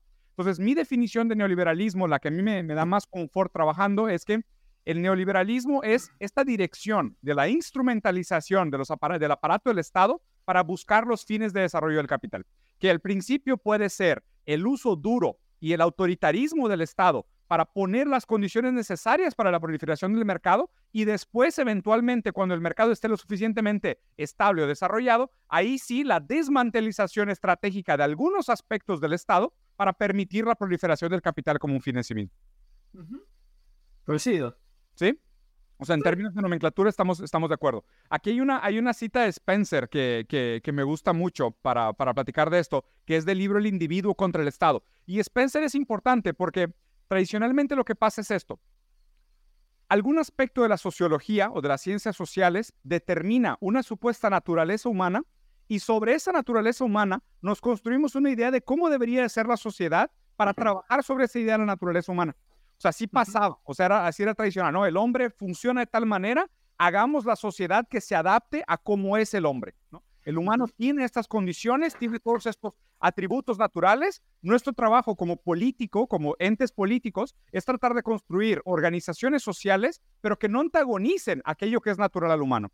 Y aquí es importante porque el, hombre o el sujeto liberal es, es el que es determinado por Spencer, a grandes rasgos. Y Spencer decía, si el viejo liberalismo surgió para restringir el derecho divino de los reyes, el nuevo liberalismo surge para restringir el derecho divino de los parlamentos. Y esto dice Spencer también en el siglo XIX.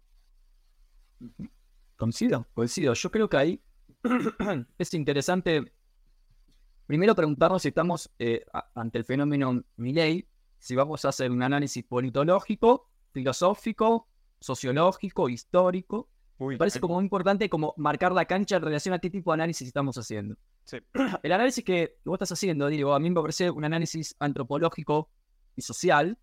Eh, fundamental, fundamental, porque claro, tiene que ver con cómo se construye el ser humano que luego hay vota, cuáles son las fuerzas que lo orientan. Em,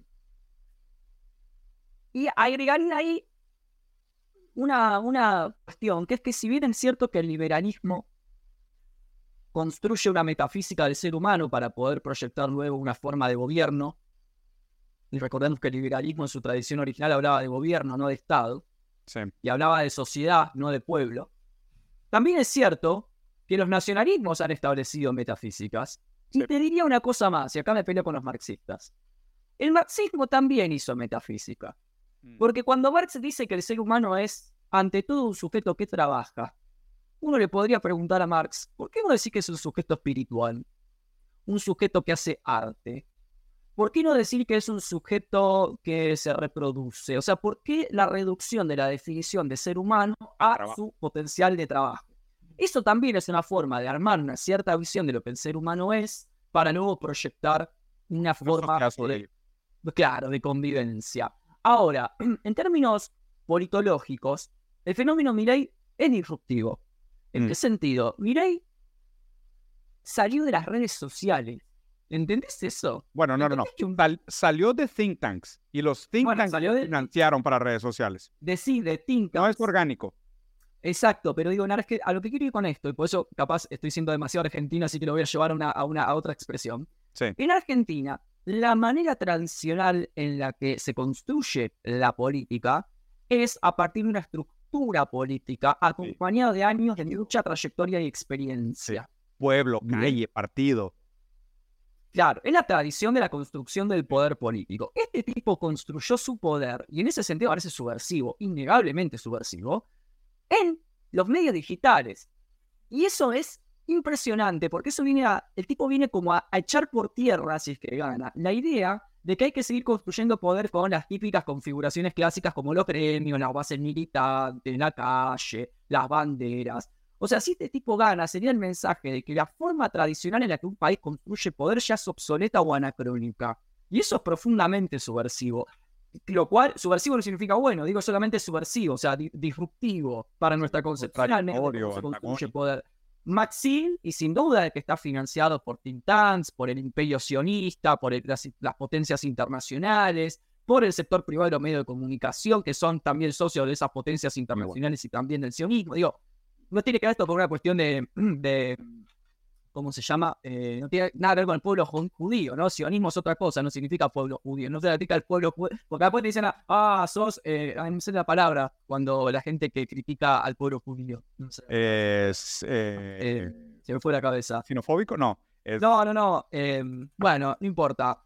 no tiene que ver con el pueblo judío, sino con la la visión corporativa empresarial que, las, que ciertas potencias... Ah, antisemita, no tiene con antisemitismo, sino con entender el fenómeno, eh, la inserción política y económica de las potencias sionistas, que está eh, escrito en cientos de libros, digamos, no es algo nuevo. Entonces digo, cuando Milei hace un mes atrás dijo, si yo gano las elecciones, al primer país que viajo es a Israel.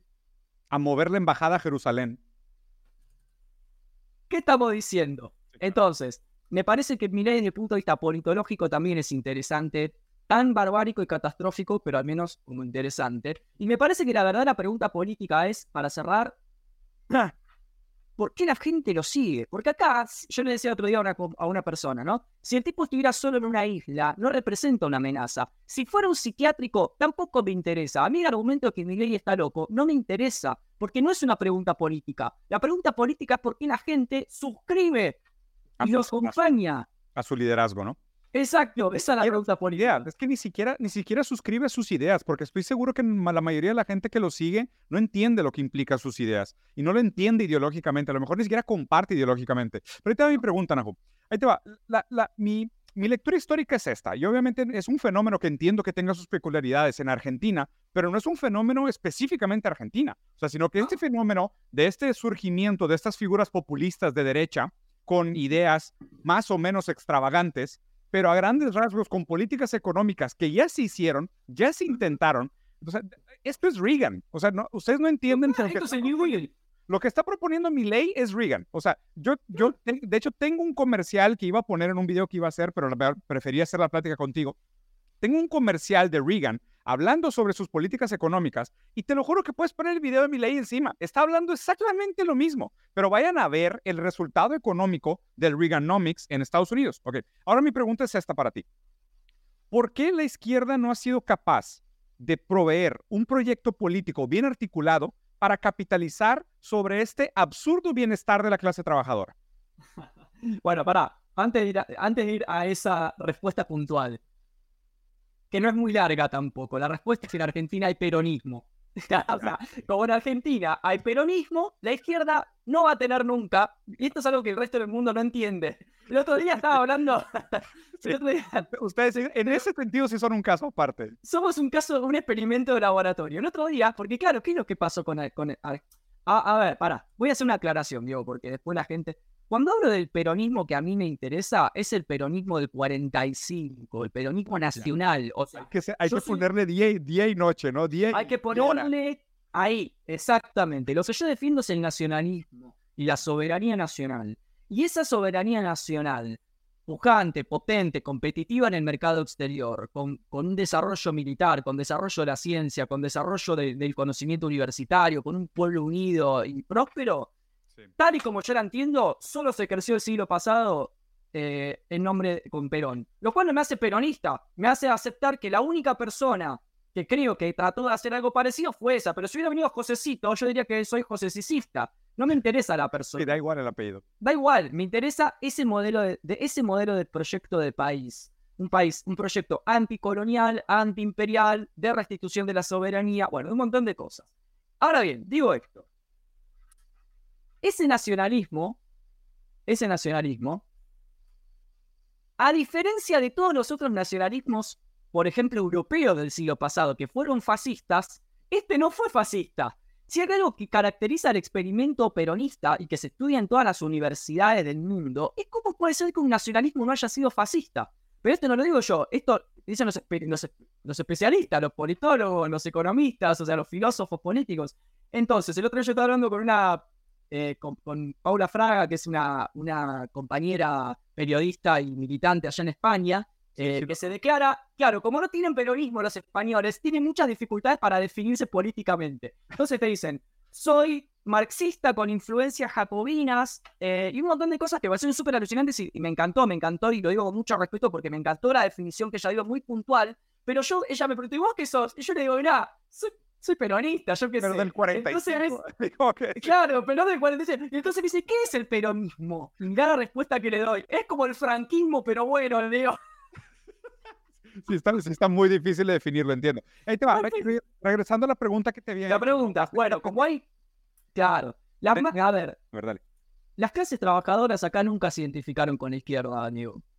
Esa no pero, pero, por, pero, ¿por qué? O sea, es que eh, mi, mi tesis, mi tesis, Nabo, es que realmente la izquierda hoy, predominantemente hablando, tiene pautas, como tú bien lo dijiste, o sea, son muy incompetentes en lo económico y tienen pautas identitarias y hablan de discursos de justicia social que al final acaban siendo normativos y positivamente hablando la, gente no lo siente.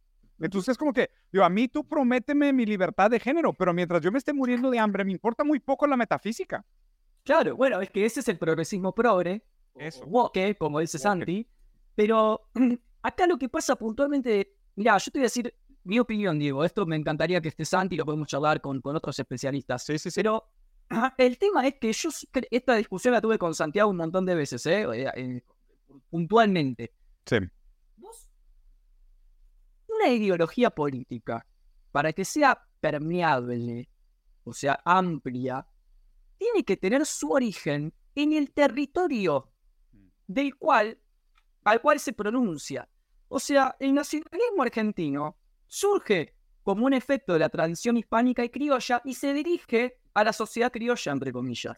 Con lo cual hay una cuestión de identificación en el discurso, en la propuesta, en los valores, en la costumbre, en la tradición, que no se generó de, con la misma potencia y la misma fuerza con ideas que no son de acá, porque el marxismo es europeo. Y entonces si vamos a hablar de colonialismo, también tenemos que criticar la, la como Hernández Arregui, cómo el marxismo y el liberalismo han colonizado la intelectualidad argentina y el pensamiento nacional como ideas infiltradas. Entonces, quiero decir con esto que, ¿por qué la izquierda no tiene adhesión? Porque nunca la tuvo, nunca fue gobierno, nunca lo va a ser, porque las últimas elecciones sacaron, creo que un 3%, dan lástima. Y la verdad que lo único que a uno le dan ganas de preguntar es por qué no nos pasan los votos a nosotros, ya que somos los mayoritarios y los que estamos intentando evitar la barbarie y la catástrofe. Pero Diego, esto es una locura. El nivel de vanidad y de golatría que eh, las izquierdas siguen manejando en el continente como si fueran una alternativa viable cuando no lo son y dejan de apoyar otras cosas que son viables, me parece que hay que cuestionarlo seriamente. No podemos seguir hablando de una izquierda que junta el 3% de los votos y que quiere aún así mantenerse autónoma e independiente. En un país que no es de tradición socialista ni comunista, porque en Argentina no lo es. Cuando la gente te dice que sos zurdo, o cuando la gente te dice que la izquierda que gobierna Argentina, a esa gente hay que sacarle el derecho al voto, porque es profundamente ignorante y vota mal. Acá nunca gobernó la izquierda. No saben lo que es la izquierda. Confunden nacionalismo con izquierda. Es un problema lo que tenemos, ¿entendés? Sí, sí, sí. Sí, sí, sí entiendo, sí entiendo esa complejidad. Y la verdad también en, en, muchos sentidos lo que, lo que quería de esta conversación era justo poner como esos matices y la terminología política correcta, que sé que tú lo haces muy bien, por eso eras el invitado adecuado para esto, porque también me preocupaba que la gente al ver a mi ley simplemente lo descarte como una derecha radical, ¿no? Como un extremista de derecha, ¿no? Y, y es de que, oye, espérate, no está tan lejos de muchas políticas centristas, socialdemócratas. O sea, esto de, oye, ¿con quién voy a hacer comercio? Voy a aliarme al, al, al, como dijiste, al sionismo y voy a mover la embajada de Israel, ¿no? O sea, mucho lo que está haciendo, con quién va a ser partner comercial y con quién no. O sea, fíjate, sus, sus, sus decisiones claves, más allá de su discurso mitológico, sus decisiones claves no están tan lejos de la casta política que tanto critican. O sea, es claro, de hecho, a Macri lo acaba de, le va a ofrecer un cargo público. y, me sorprende muy poco, ¿eh? que de hecho estuve investigando y todavía no está 100% confirmado eso. ¿eh? Entonces ahí, ahí tendría un poquito de reserva porque sí, sí vi la noticia y me metí a investigar y no encontré en ningún lugar una, una confirmación, entonces por eso no lo puse como noticia. Pero estoy de acuerdo contigo en que, digo, si la gente también lo ve y lo cree, es porque no está tan lejos de su perfil discursivo. O sea, él no está nada lejos del centro político y, y ahí, y ahí va a lo que iba, ¿no? Es como alguien, leí un, este libro que estoy leyendo que te dije, El socialismo del siglo XXI, ¿no? Tiene un, tiene un capítulo buenísimo, ¿no? Y hay una entrevista, de hecho, con el autor que dice, mira, en Estados Unidos, tú puedes cambiar de partido prácticamente cada ciclo electoral. ¿no? Y pasa mucho, ¿no? Ganan los demócratas, ganan los republicanos, ganan los liberales, ganan los conservadores. O sea, hay oscilación de poder democrática en cada ciclo electoral, pero no puedes cambiar la política pública. O sea, si tú quieres hacer un incremento de 1% de impuestos a los billonarios, no lo haces. ¿no? Entonces, hay mucho oscilación de poder estética, democrática, para que la democracia funcione como esta lucha libre que nos distrae, pero el corazón, el meollo del funcionamiento de la sociedad civil no se mueve del lugar. El centro gravitacional está anclado y anclado por el capital, por los intereses del capital. ¿okay? Por otro lado, este autor que habla del socialismo del siglo XXI dice en China Tú no puedes cambiar el partido. ¿no? El partido lleva ahí 70 años y le quedan otros 200. ¿ok? El partido no lo puedes cambiar. Pero la política pública cambia todo el tiempo. Entonces, ¿a, qué aspiramos? Como, o sea, a lo que voy con esto y de... Pero pará, pará, pará, digo una pregunta. La política pública cambia. Y cuando cambia la política pública, ¿cambia también la distribución económica? ¿O los ricos siguen siendo ricos y los pobres siguen siendo pobres? ¿Hablando de China específicamente? Sí. China ha sacado 900 millones de personas de la pobreza extrema en los últimos 70 años. China este año, por tercer año consecutivo, ya llegó a 61% de propiedad sobre las 100 empresas estatales más grandes del país. Entonces digo, no te, estoy diciendo en términos normativos, te estoy diciendo en términos positivos. Mm, o sea, lo que, se puede, lo que se puede medir de China como una economía orientada hacia el socialismo. Porque, o sea, siendo súper preciso con los términos, o sea, no quiero hacer aquí ni un nombre de hierro ni un nombre de paja es una economía orientada hacia fines capitalistas, hacia fines eh, socialistas, pero que está usando la economía de mercado para hacer una acumulación de capital monstruosa. ¿eh? Y el proceso a través del cual se da esta nueva formación socioeconómica implica, claro, muchísimo dolor, muchísima expropiación, o sea, las prácticas tradicionales del, del capitalismo, pero a cambio de esta explotación desarrollaron sus fuerzas productivas. A diferencia de nosotros, que hemos de todas formas sufrido los últimos 70 años, pero sin desarrollar nuestras fuerzas productivas, ¿no? O sea, el punto aquí es el, el por qué la izquierda sigue vendiéndose como una alternativa puramente discursiva, estética, hablando de políticas identitarias, sin un plan claro de desarrollo de capacidad productiva, sin ninguna intención de desarrollar un tipo de soberanía o procesos decoloniales, manteniendo su centro gravitacional como mecanismo o como parte de un mecanismo de capitalismo global, como dependiente, como periférico, y pues obviamente al, obrero, que es como que, oye, pues es que te dice, no, no votes por venir porque vas a perder tus derechos. ¿Cuáles derechos? Yo creo que, o sea, que me parece en relación a eso que, China capaz tiene una máscara, juega una visión de país socialista, pero yo creo que lo que es potente es su vertiente nacionalista. Porque vos fíjate, yo me pregunto si en China hubo, hubo abolición de la propiedad privada, por ejemplo. ¿En qué sentido? o sea, digamos, un país marxista se supone que sí es marxista, y es un socialismo en transición al comunismo, como decía el marxismo, tiene que en algún punto acabar con la dialéctica de clases y abolir la propiedad privada. Claro, Yo no pero creo que esto, China se- estás hablando, esto estás hablando de una etapa superior del... Una etapa comunismo. superior. Yo Sí. creo que No, todavía no. Yo creo que le faltan décadas todavía para que Bueno, pase. Porque yo creo que el potencial que, ti- que tiene China, al igual que Rusia, o al igual que Israel o Francia, como potencias coloniales o, imperiales o expansivistas, pongámosle la claro. que querramos, es su nacionalismo. Porque en Argentina, por ejemplo, el nacionalismo del siglo pasado también implicó un incremento brutal de la producción y la capacidad instalada del país. Sí. Entonces, ojo, porque a veces capaz le estamos pasando los laureles al socialismo cuando en realidad son las potencias Es nacionales. nacionalismo. Digo, es para hablarlo con Santi. No, no, a ver, sí, sí, sí. Vale la Eh, pena un análisis profundo. Y justo ese libro que estoy leyendo, Nahu, o sea, justo estoy ahorita, o sea, mi, mi foco de investigación ahorita es eso, es entender la formación socioeconómica de China, específicamente sus condiciones materiales, y, y de hecho el libro empieza haciendo la distinción muy marcada entre cómo se puede medir científicamente este proceso y hacer una diferenciación entre los criterios normativos y los positivos. Porque tú Claro. dijeras, oye, por ejemplo, ¿cuáles de esos criterios que nosotros estamos usando para juzgar la formación socioeconómica son normativos? No, ah, no pues es que se produce bienestar social. Pero esto, esto, es, esto es una forma positiva de actuar o es un fin al que estamos aspirando. No, es que todavía no eres igual, todavía no hay igualdad, todavía hay pobres, entonces no eres socialista. Espérate, esa es una característica normativa, es un deber ser, pero las características positivas del proceso transitorio son las que me importan. Entonces, justo Total. por eso te di el dato. Los últimos tres años incrementó entre 2 y 3% al año la propiedad del Estado sobre las principales 100 empresas nacionales. Eso sí es un indicador positivo. Sí, ¿sabes? sí. Y positivo medible, o sea, en el sentido kantiano de que determina la categoría en la cual se pone el título socialismo. Total, y quisiera acompañar lo que está diciendo con algo que lo- me lo preguntaste antes y todavía ahí quedó en el tintero. Hay que erradicar la visión instalada de que Milei es algo nuevo o diferente. 100%. Porque este 100%. tipo no es ni nuevo ni diferente. Lo que, lo que viene a proponer ya se aplicó en la dictadura acá en Argentina.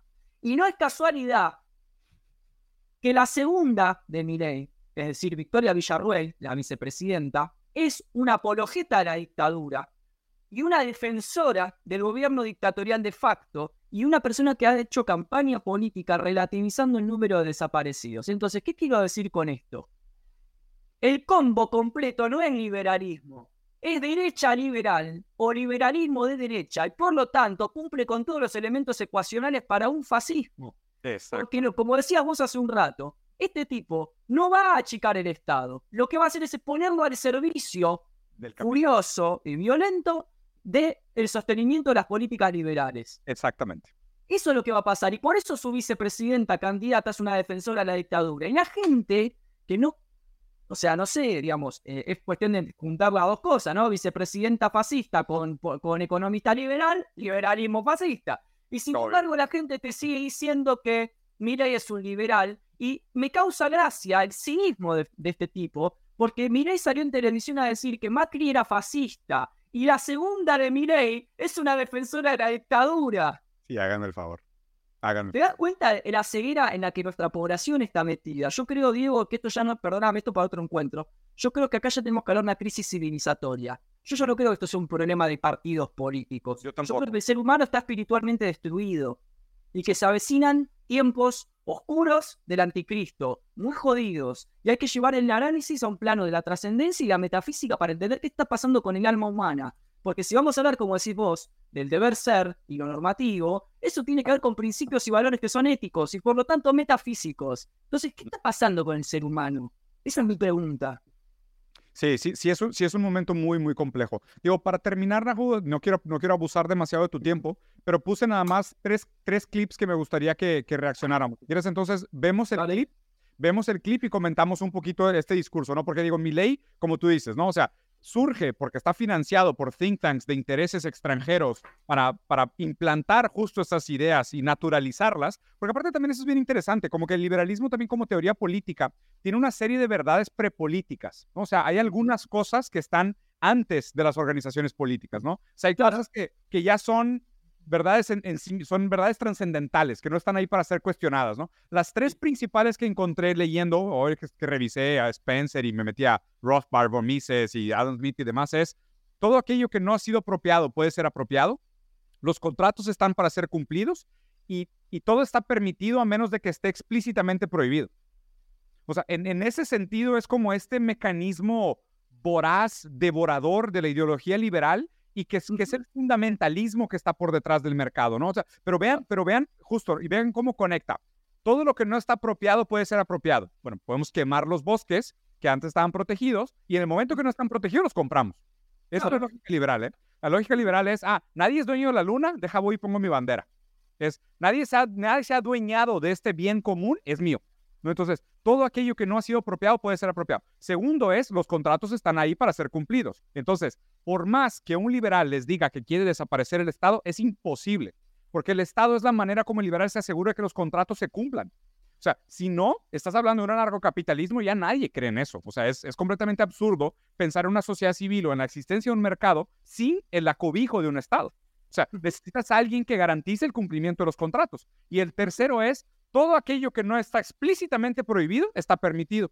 Entonces, oye, puedo medir el comportamiento del sujeto neoliberal, puedo drogarlo, puedo hacerlo adicto, puedo hacerlo un sujeto en sufrimiento, puedo condicionarlo, todo eso no está explícitamente prohibido. ¿Por qué? Por la normativa, la diferencia entre derecho positivo y derecho natural. Entonces, todo aquello que no está explícitamente prohibido está permitido. Por ende, estas conversaciones con mi ley se desvirtúan o se pervierten a tráfico de órganos, tráfico de niños, ¿sabes? Eh, el incesto, la, reproducción intrafamiliar, que son asuntos que podrían, que podrían ser impensables, pero no los podemos pensar en el vacío. Hay un, hay un porqué eh, mi ley es la figura que habla de estos temas.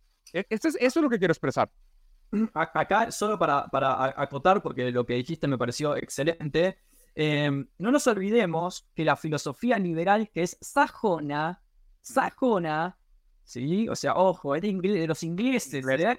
Y hoy los pobres latinoamericanos reproducen filosofía de las potencias conquistadoras, pero bueno, lo que quiero decir con esto es, la filosofía liberal sajona solo apela filosóficamente hablando a una definición de libertad, que es la libertad negativa.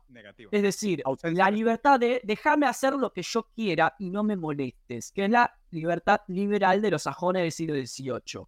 Sin embargo, lo que no le cuenta a la gente esta filosofía liberal es que hay otras por lo menos dos definiciones filosóficamente hablando de libertad. La positiva republicana, por ejemplo, Rousseau, o la comunitaria espiritual, por ejemplo, Aristóteles o Hegel. ¿Cuál es la diferencia entre una y la otra?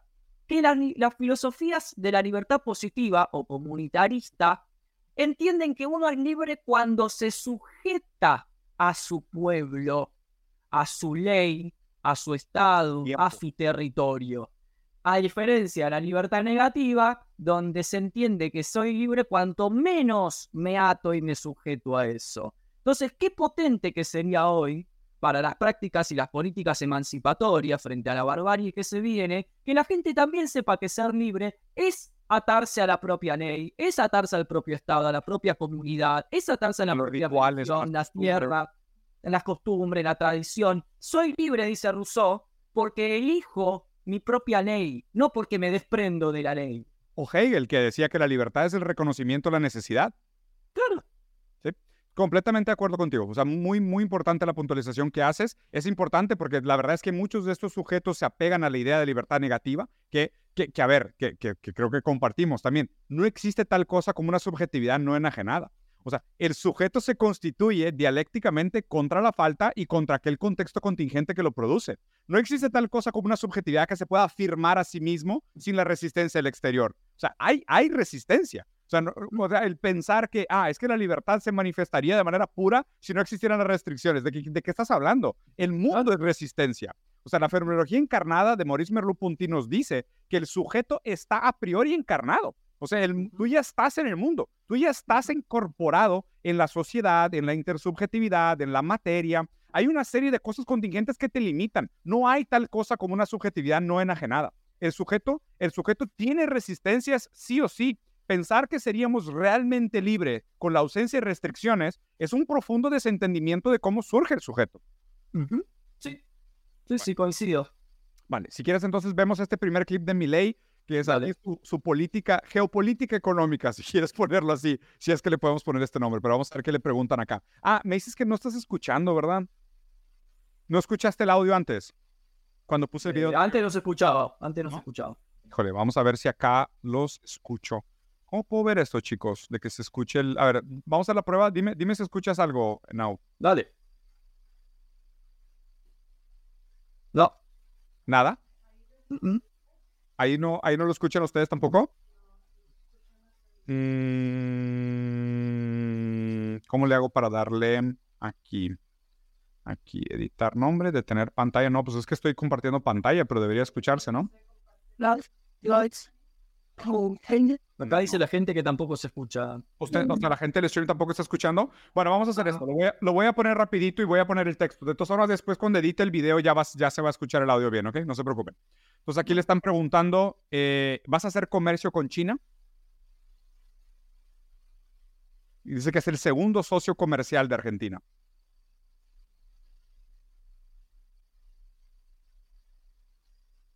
Dice que, que para nada sería una tragedia macroeconómica, que no hay ningún problema. Y dice, yo no comercio con comunistas, yo quiero comerciar con el lado civilizado de la vida.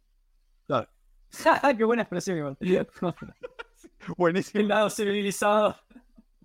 Sí, civilizado así como Hay otra. el estado, el estado en apartheid de Israel, supongo, ¿no? Hay otra, otra expresión que usan los liberales que me gusta mucho, me da mucha gracia, que es el estado obeso. estado obeso. Esa me encanta. Está buenísimo. Bueno, ¿qué opinas de esta postura, no? Digo, a ver, falta pensar que alguna de estas cosas se cumplan, porque realmente pensar en romper lazos económicos con tu segundo mayor partner comercial hoy, digo, creo que nadie en su sano juicio, mucho menos un economista, se tomaría en serio esta premisa. No, eh, pero aparte me parece que, como decís vos, no es una política. Me parece que acá hay error en el diagnóstico. Esto que dice Mirei no es una política económica, es una política geopolítica o geoestratégica. Sí, es Porque postura. hace. No, pero. No, no, pero es- en este sentido lo digo. Hace dos o tres meses atrás salió un alto mando de la cúpula militar norteamericana. El video se viralizó por todas partes. Ah, una señora, no me acuerdo el nombre. Diciendo que si Argentina establecía lazos económicos con China, iba a tener problemas con los Estados Unidos. Y ya sabemos lo que significan los problemas con Estados Unidos. Entonces, que Milei, que ya tuvo una reunión hace dos días atrás con el FMI y ya dijo que el ajuste que él va a hacer es más grande de lo que el FMI le pide, diga ahora que va a cortar lazos con China, no es ni más ni menos que corresponder estratégicamente con sus jefes, que son los norteamericanos. Claro, que, que digo, cuando lo ves con Argentina dirías, bueno, China es el mayor segundo partner comercial, pero ¿qué número de partner comercial es Argentina para Estados Unidos? Seguramente ni siquiera está en el top 10. Ujú, Total. Entonces, sí, claro, o sea, lo que estás haciendo ahí es prostituirte de nuevo a la deuda del FMI. Este me No, le parece está diciendo a los yankees, no se preocupen, que yo le voy a entregar el país. No se preocupen. enterito, dolarizado, entero, dolarizado. barato. Sí, claro. Oye, otra, otra cosa que me pareció un comentario muy interesante para mucha gente que dice, no, pues, él, eh, o sea, mi ley viene a acabar con los progres y a acabar con los woke y a acabar con la izquierda y ta, ta, ta. Y le preguntaron a Milei de que, ¿qué opinas sobre la identidad de género? Y Milei respondió, mientras no me hagas pagar la cuenta, puedes ser lo que quieras. Bueno, esa es una respuesta típicamente liberal. Sí. Esa sí es una respuesta. ¿no? Sí, no, no, no, no, me parece que el anarcocapitalismo, el anarcocapitalismo es un modelo económico, el liberalismo es una doctrina filosófica, y me parece que responder eso es una, tesis típica de la filosofía liberal, cuyo reverso en realidad es que cada persona se haga cargo de su propia vida. Entonces, si vos querés eh, cambiar de género, pagátelo vos, no hagas que el Estado te lo pague. Ahora, uno podría hasta ahí decir, bueno, yo qué sé. Pero sin embargo, hay un problema ahí. ¿Por qué? Porque con el mismo criterio, yo podría decir, ¿te gusta tener policía en tu casa? Págatela vos. ¿Te gusta eh, que si tenés un cáncer en un riñón, te lo operen y no te mueras? Mientras que no me lo hagas pagar a mí, opératelo donde quieras. Claro. ¿Te gusta eh, mandar a tus hijos a una escuela, no sé, X? Que diga la no me la va a pagar a mí. O sea, lo que quiero decir con esto es que lo realmente eh, estúpido de la cuestión, que- o sea, estúpido que me, llama la atención que tanta gente no lo vea, es que detrás de la tesis del laissez-faire de, o sea, yo hago lo que quiera mientras que no moleste a otro u otro no se haga cargo de mi exigencia, es insostenible, pero no por, por, motivos ideológicos, por motivos vitales de supervivencia. O sea, físicos, antropológicos. El ser humano necesita la cuestión de la solidaridad, no como un valor ético, sino como una necesidad antropológica para la supervivencia. Para que yo, para que en este momento nosotros estemos acá hablando de esto y toda la gente que está conectada en el chat esté disfrutando o no de este espacio, tiene que haber un montón de otra gente que con sus impuestos está permitiendo esto. Y ninguno de los que estamos acá decimos, no, o ninguno de los usuarios que estaban observando este video dice, no, yo quiero pagar con mi propio dinero el canal.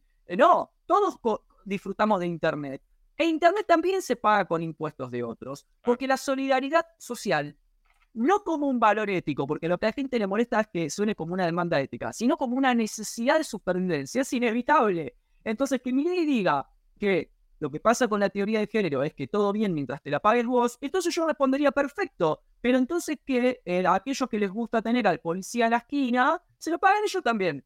Y vamos a ver cuánto duramos. Hay un libro que yo recomiendo mucho, digo, que es el libro El bien común de Chomsky, donde él hace una crítica furibunda a Rothbard acerca de esta lectura casi ficticia o de cuento de hadas, de que cada persona se hace cargo de su propio destino. Eso es imposible históricamente porque nunca existió, no existe, no se puede hacer eso. No es una cuestión de zurdo o de nacionalista, no existe. Y aquí para ponderar tu comentario, Nahuel, y muy en contra de lo que la gente normalmente me asimila, la competencia también es un valor humano, pero la competencia existe en dialéctica con la colaboración. Esto es lo que la gente tiene que comprender. Ninguno de los dos valores son mutuamente excluyentes ni autosustentables. O sea, históricamente, y mientras más aprendemos sobre genética y sobre medicina, entendemos que aún las células colaboran. Los árboles colaboran por las ramas debajo de la tierra y compiten en otras actividades también. Pero existe un proceso dialéctico entre colaboración y competencia. Y así, y así funciona. O sea, pensar estas abstracciones a, ridículos, ¿no? A ridículum de somos puramente comunidad o somos puramente individuo, los, los, dos acaban pecando de abstracciones metafísicas que no, se, o sea, que no son compatibles con la realidad, ¿no? Entonces digo, aquí lo, lo puse en el tweet que para que la gente vea que realmente no está tan lejos mi ley en discurso, de muchos discursos muy progres, es de que la derecha radical sobre el género, mientras no te hagas pagar la cuenta, sé lo que quieras, igual no tendrás casa propia. La izquierda progre sobre el género, el sujeto se afirma su identidad solo y listo, igual no tendrás casa propia. ¿no? Digo, a fin de cuentas, si se fijan, los, dos están hablando metafísicamente de una constitución de subjetividad, se afirman solos en el vacío, igual nadie tiene casa, está perfecto. Pero aparte de esto, perdón, yo quiero agregar acá un pequeño matiz, Diego, porque si no, mucha gente. Acá opera una cuestión ideológica muy fuerte en esto. Y es la idea de que los problemas de género no son verdaderos problemas. Que los verdaderos problemas son la seguridad y la economía. Eso sí es muy, muy del chiquitaje capitalista de los últimos 150 años, donde lo único que importa es preservar la propiedad privada, la libertad, etcétera, etcétera. La gente, nosotros, digamos, uno puede ser un un ser humano horripilante y, cancelar a todos los otros seres humanos que tienen problemas que no son los de uno. Y hay muchos de esos seres humanos horripilantes, egoístas y centrados en sí mismos. Pero cuando uno tiene una lectura política de la convivencia social, política, no ética, política de la convivencia social, tiene que entender que si hay un ser humano que de golpe desarrolla una enfermedad por una cuestión de género, eso es una enfermedad más dentro del campo de la salud mental, como es un cáncer en el hígado. Como es y que tan importante como el policía la... Claro, como el policía a la esquina o como la educación. O sea, los problemas de salud y la teoría y los problemas de género se encajan en problemas de salud mental. Son problemas prioritarios de un Estado con respecto a su población, como la seguridad, el desarrollo económico, la, la educación, lo jurídico y la policía. El gran trabajo que hizo muchísimos muchísimos, entre comillas, intelectuales de derecha, neonazi, reaccionario de los últimos tiempos, incluso acá en Argentina y YouTube por todas partes, es subestimar el problema de género. Entonces, ¿qué hacemos con la gente que tiene un problema real por una cuestión de percepción de género? Que sufre, que padece, que no consigue trabajo, que se la mata, que, sea, no un problema real. Que no, que no recibe la atención médica y de salud que necesita. Pero justo ese es el punto, que el discurso se queda solo en un nivel abstracto ideológico pero nunca habla de la realidad política material de los sujetos. O sea, es, esa es mi queja. O sea, mi queja es, digo, oye, aquí en lugar de casa propia podría ser, igual no vas a tener educación o no vas a tener salud. A lo que me refiero es esto, que los dos solo hacen el postureo ideológico, metafísico, pero no nadie habla de la realidad material de los sujetos. Claro, pero escúchame, Diego, hoy te lo puedo asegurar, ¿eh? porque esto es así. La gente que hoy piensa que los problemas de género son problemas menores son los mismos, las mismas personas que hace 40 años decían que el racismo era un problema menor.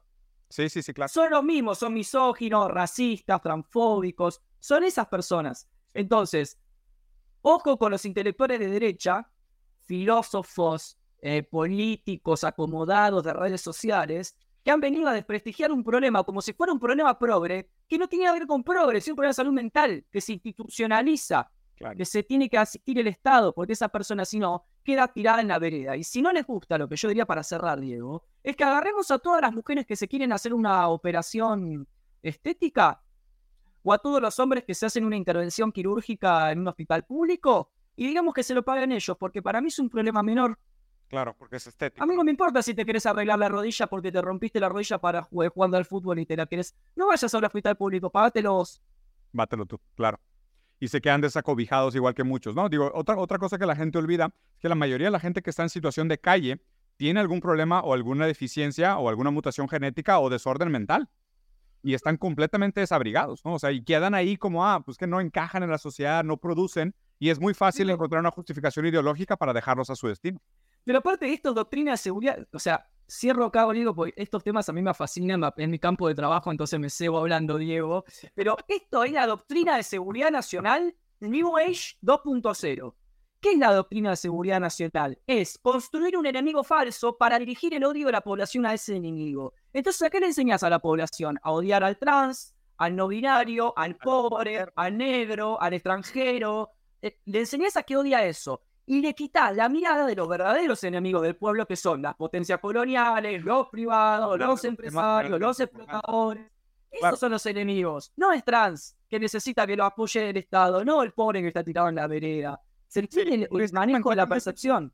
ese comentario lo hice puntualmente porque mi ley habló del tema y se posicionó de tal manera. Pero justo la intención era regresar el foco de atención a aquellos asuntos prioritarios que quedan de nuevo que, quedan estos debates como a nivel muy alto sobre quién es el enemigo y qué se debería hacer y qué no se debería hacer, y la política pública descuidada, los servicios básicos descuidados, los trabajadores sin, sin, ningún tipo de atención o cobija que los defienda. Totalmente. Digo, vos pensás que el, el, vos pensás que, por ejemplo, la, y, cortito, y pasamos al, otro, vos pensás que el desbalance, que el desajuste o el desequilibrio de la balanza fiscal en Argentina que la pérdida de divisas en Argentina, que la incapacidad que tiene este país de tener eh, un soporte económico estable tiene que ver con financiar políticas del aborto, que salen dos pesos por 50 para el país, o tiene que ver con los millones de dólares que fugan las plutocracias argentinas a los paraísos fiscales con plata que toman del FMI.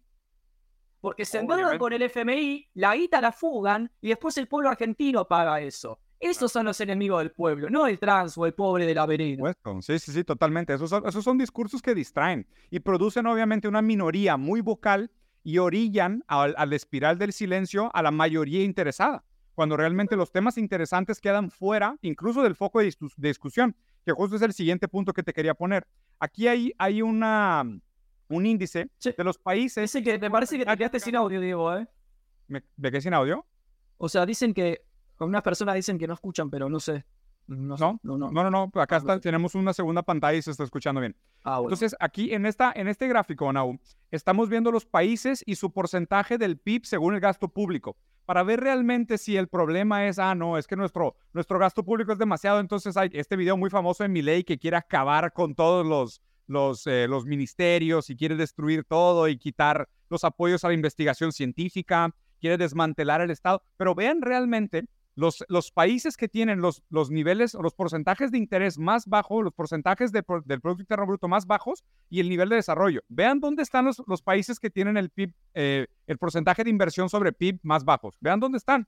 Y realmente los países que tienen el porcentaje de inversión sobre PIB más alto son muchos de los países más desarrollados del mundo. Entonces, esta idea de que desmantelar el Estado para bajar el gasto público es realmente la manera del desarrollo, en, teoría puede sonar muy bonito, nunca ha existido y nunca ha funcionado. Y donde existe es una catástrofe.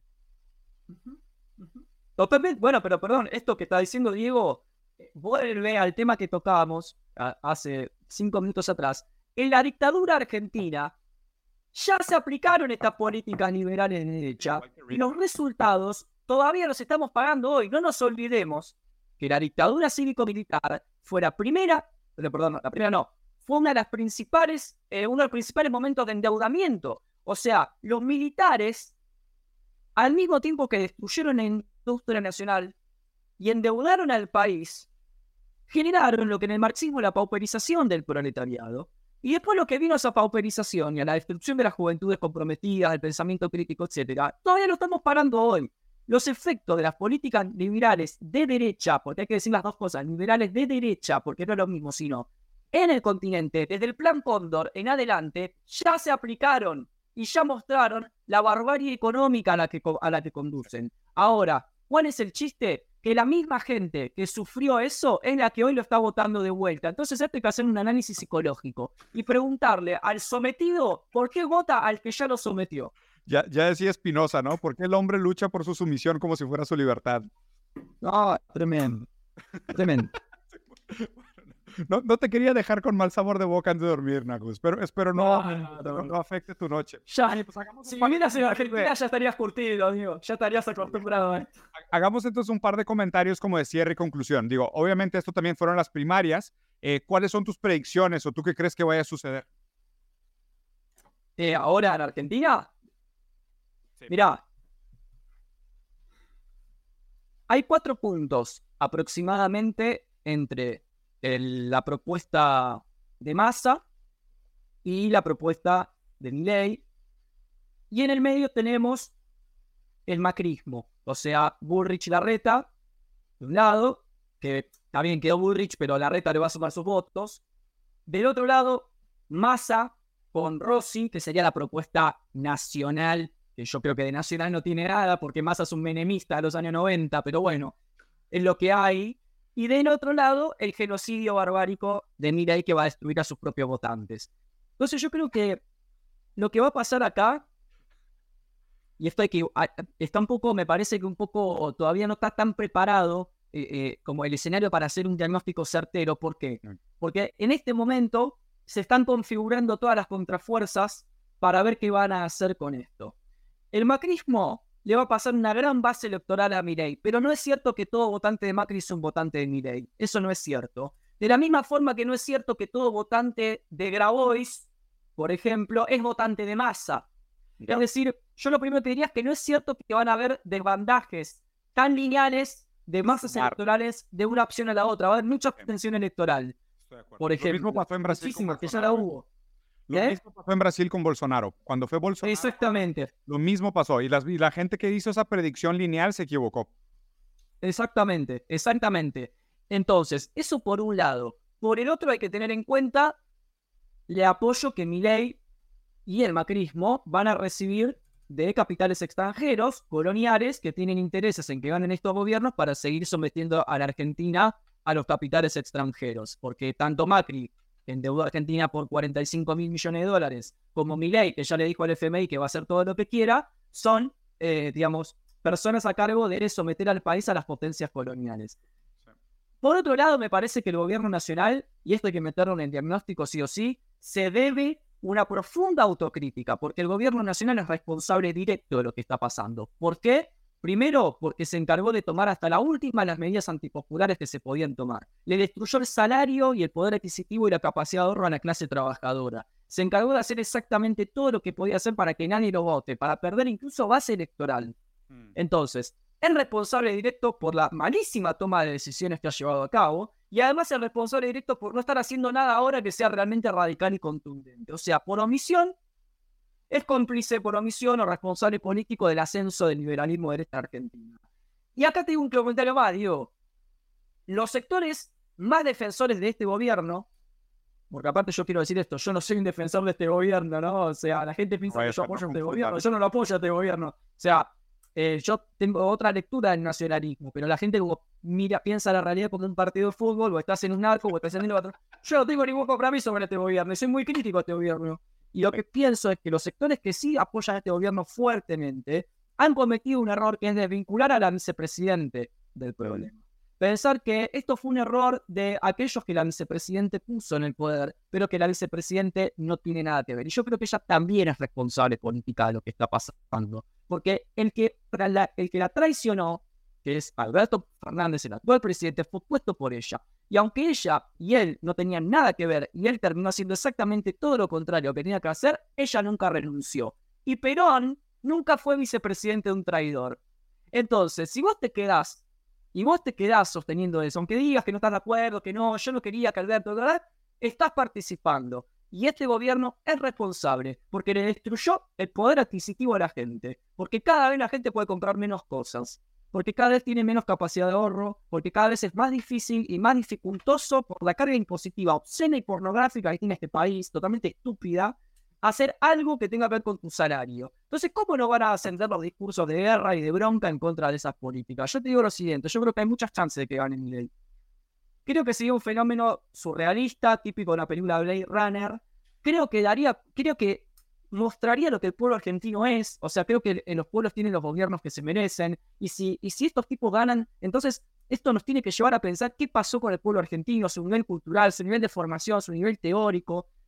Pero creo que no es una chance definitiva. Creo que si el gobierno nacional hace las cosas, hace algo, yo no sé si hace las cosas bien, pero si hace algo, algo, mínimo, algo, capaz tiene alguna posibilidad. De un modo u otro, como el problema ya no se reduce a una cuestión de partidos, sino que es una cuestión geopolítica, el mercado interrelacionado de todo el mundo, entonces siempre, me parece muy bueno tu trabajo por esto, hay que pensar esto en clave general, en clave global. Esto ya no es un problema de Milay versus Cristina Kirchner, el que piensa así no entiende nada, está, leyendo la, arriba, la cosita de arriba. Esto acá hay intereses extranjeros, hay potencias neocoloniales, hay gente, hay intereses que están en otras partes del mundo preocupados por sacar el petróleo de la provincia de Neuquén preocupados por tener mano de obra barata a la cual la puedan comprar en dólares. Y mientras tanto, el mismo esclavo que va a ser esclavizado con dólares quiere que le dolaricen la economía. No, y frenar el desarrollo. Y frenar el desarrollo de BRICS y la, y la ruta de la seda. Totalmente. Argentina, Brasil y Paraguay tienen los fondos, los reservas acuíferas más importantes del mundo de agua fría y potable bajo tierra.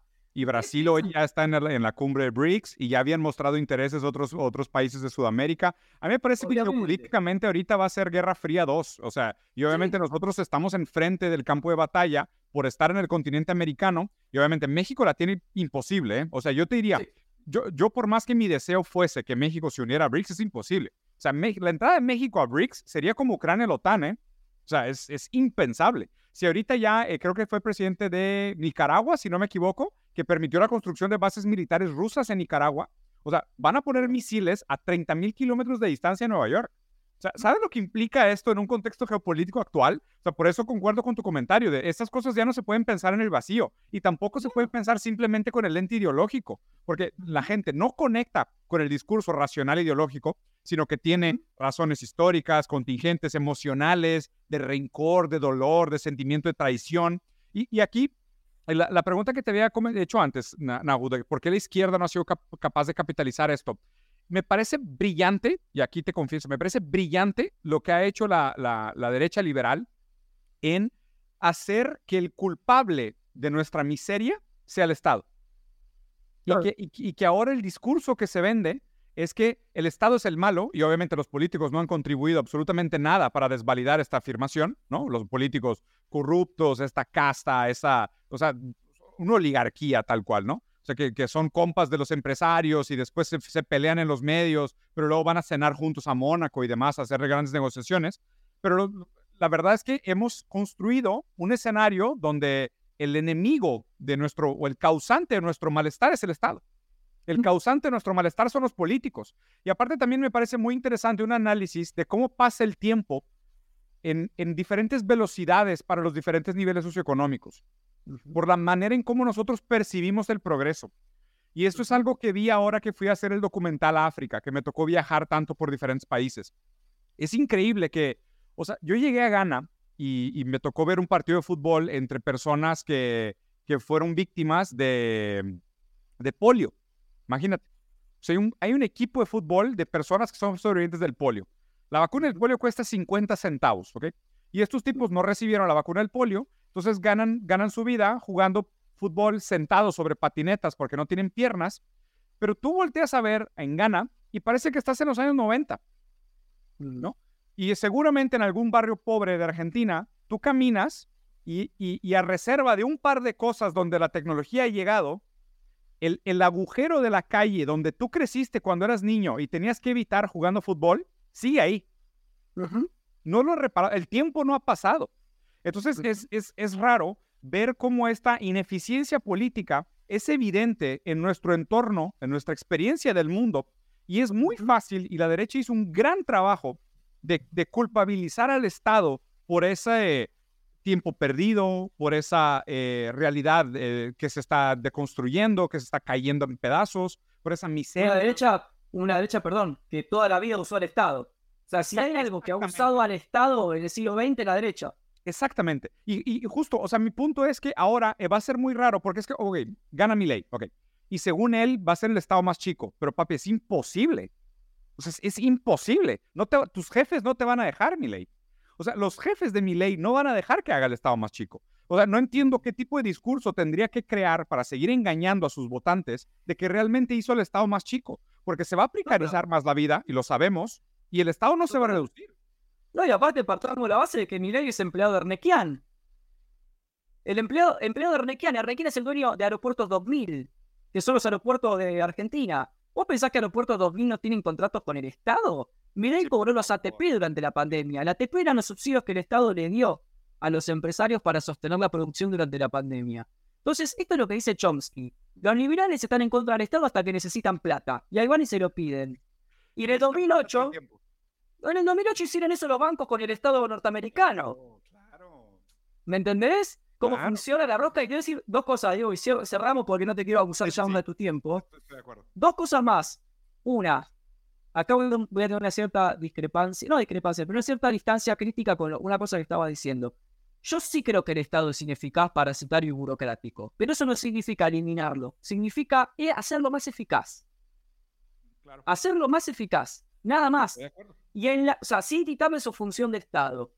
Y lo segundo, y en la misma línea de razonamiento, si nuestra moneda no tiene valor, justamente porque ya se aplicaron estas políticas devaluatorias e inflacionarias, que son políticas coloniales, entonces de lo que se trata no es de dolarizar, sino de fortalecer la moneda. Y la gente piensa que la opción al debilitamiento de la moneda nacional es de dolarizarla, y nadie dice que hay que fortalecerla con la industria nacional. De lo que se trata es desarrollar industria nacional pujante, potente, para fortalecer el peso.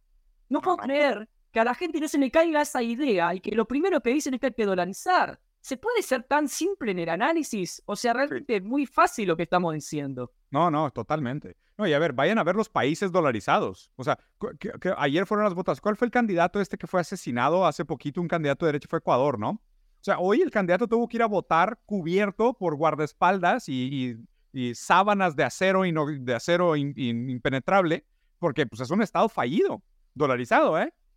Con, con reducción de, del Estado y todas esas grandes promesas de Reaganomics y, vean los resultados.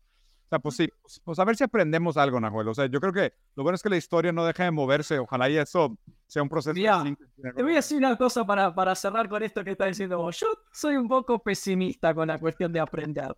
¿Por qué te digo esto? Porque yo creo que estas potencias oscuras y mamonísticas que gobiernan el pensamiento actual saben que pasa algo en el medio, que es que la gente se muere. Entonces, cuando empezás a darte cuenta de la movida, te morís y ahora viene una generación de pibes nuevos que no tienen ni idea. Entonces, siempre hay como una cosa de que los pibes nuevos no tienen ni idea y los que más o menos tienen pensamiento crítico se mueren, que es a favor, utilizado a favor justamente por el engaño de todo este sistema perverso y nefasto. Primero si tragedia. si la gente no se muriese, entonces podríamos siempre ir como educando a los que vienen. Esto ya me lo hicieron. Sí, esto ya me lo hicieron, esta ya me la sé. Primero como tragedia y ahora como ¿eh? Vos te vas a, claro, vos te vas a morir, Diego, y yo también, y todos nos vamos a morir. Y los pibes que vienen ahora con clonazepam y ansiolíticos con 22 años van a estar diciendo viva la libertad, carajo, sin saber qué pasó. ¿Y sabes en qué va a terminar esto? ¿En un mundo feliz? Tipo el texto de Aldo Huxley. Sí, sí, sí. Un rebaño de ovejas mansas, sin memoria, sin memoria, un rebaño de ovejas. Así va a terminar esto. Sí, o Mad Max, digo, no sé qué película. Mad Max. Sí, sí, sí. Hay, para todos. Pues muy bien, amigo, como siempre, un placer gigantesco conversar contigo. Siempre es un, siempre es un gusto. Ojalá lo podamos hacer más seguido.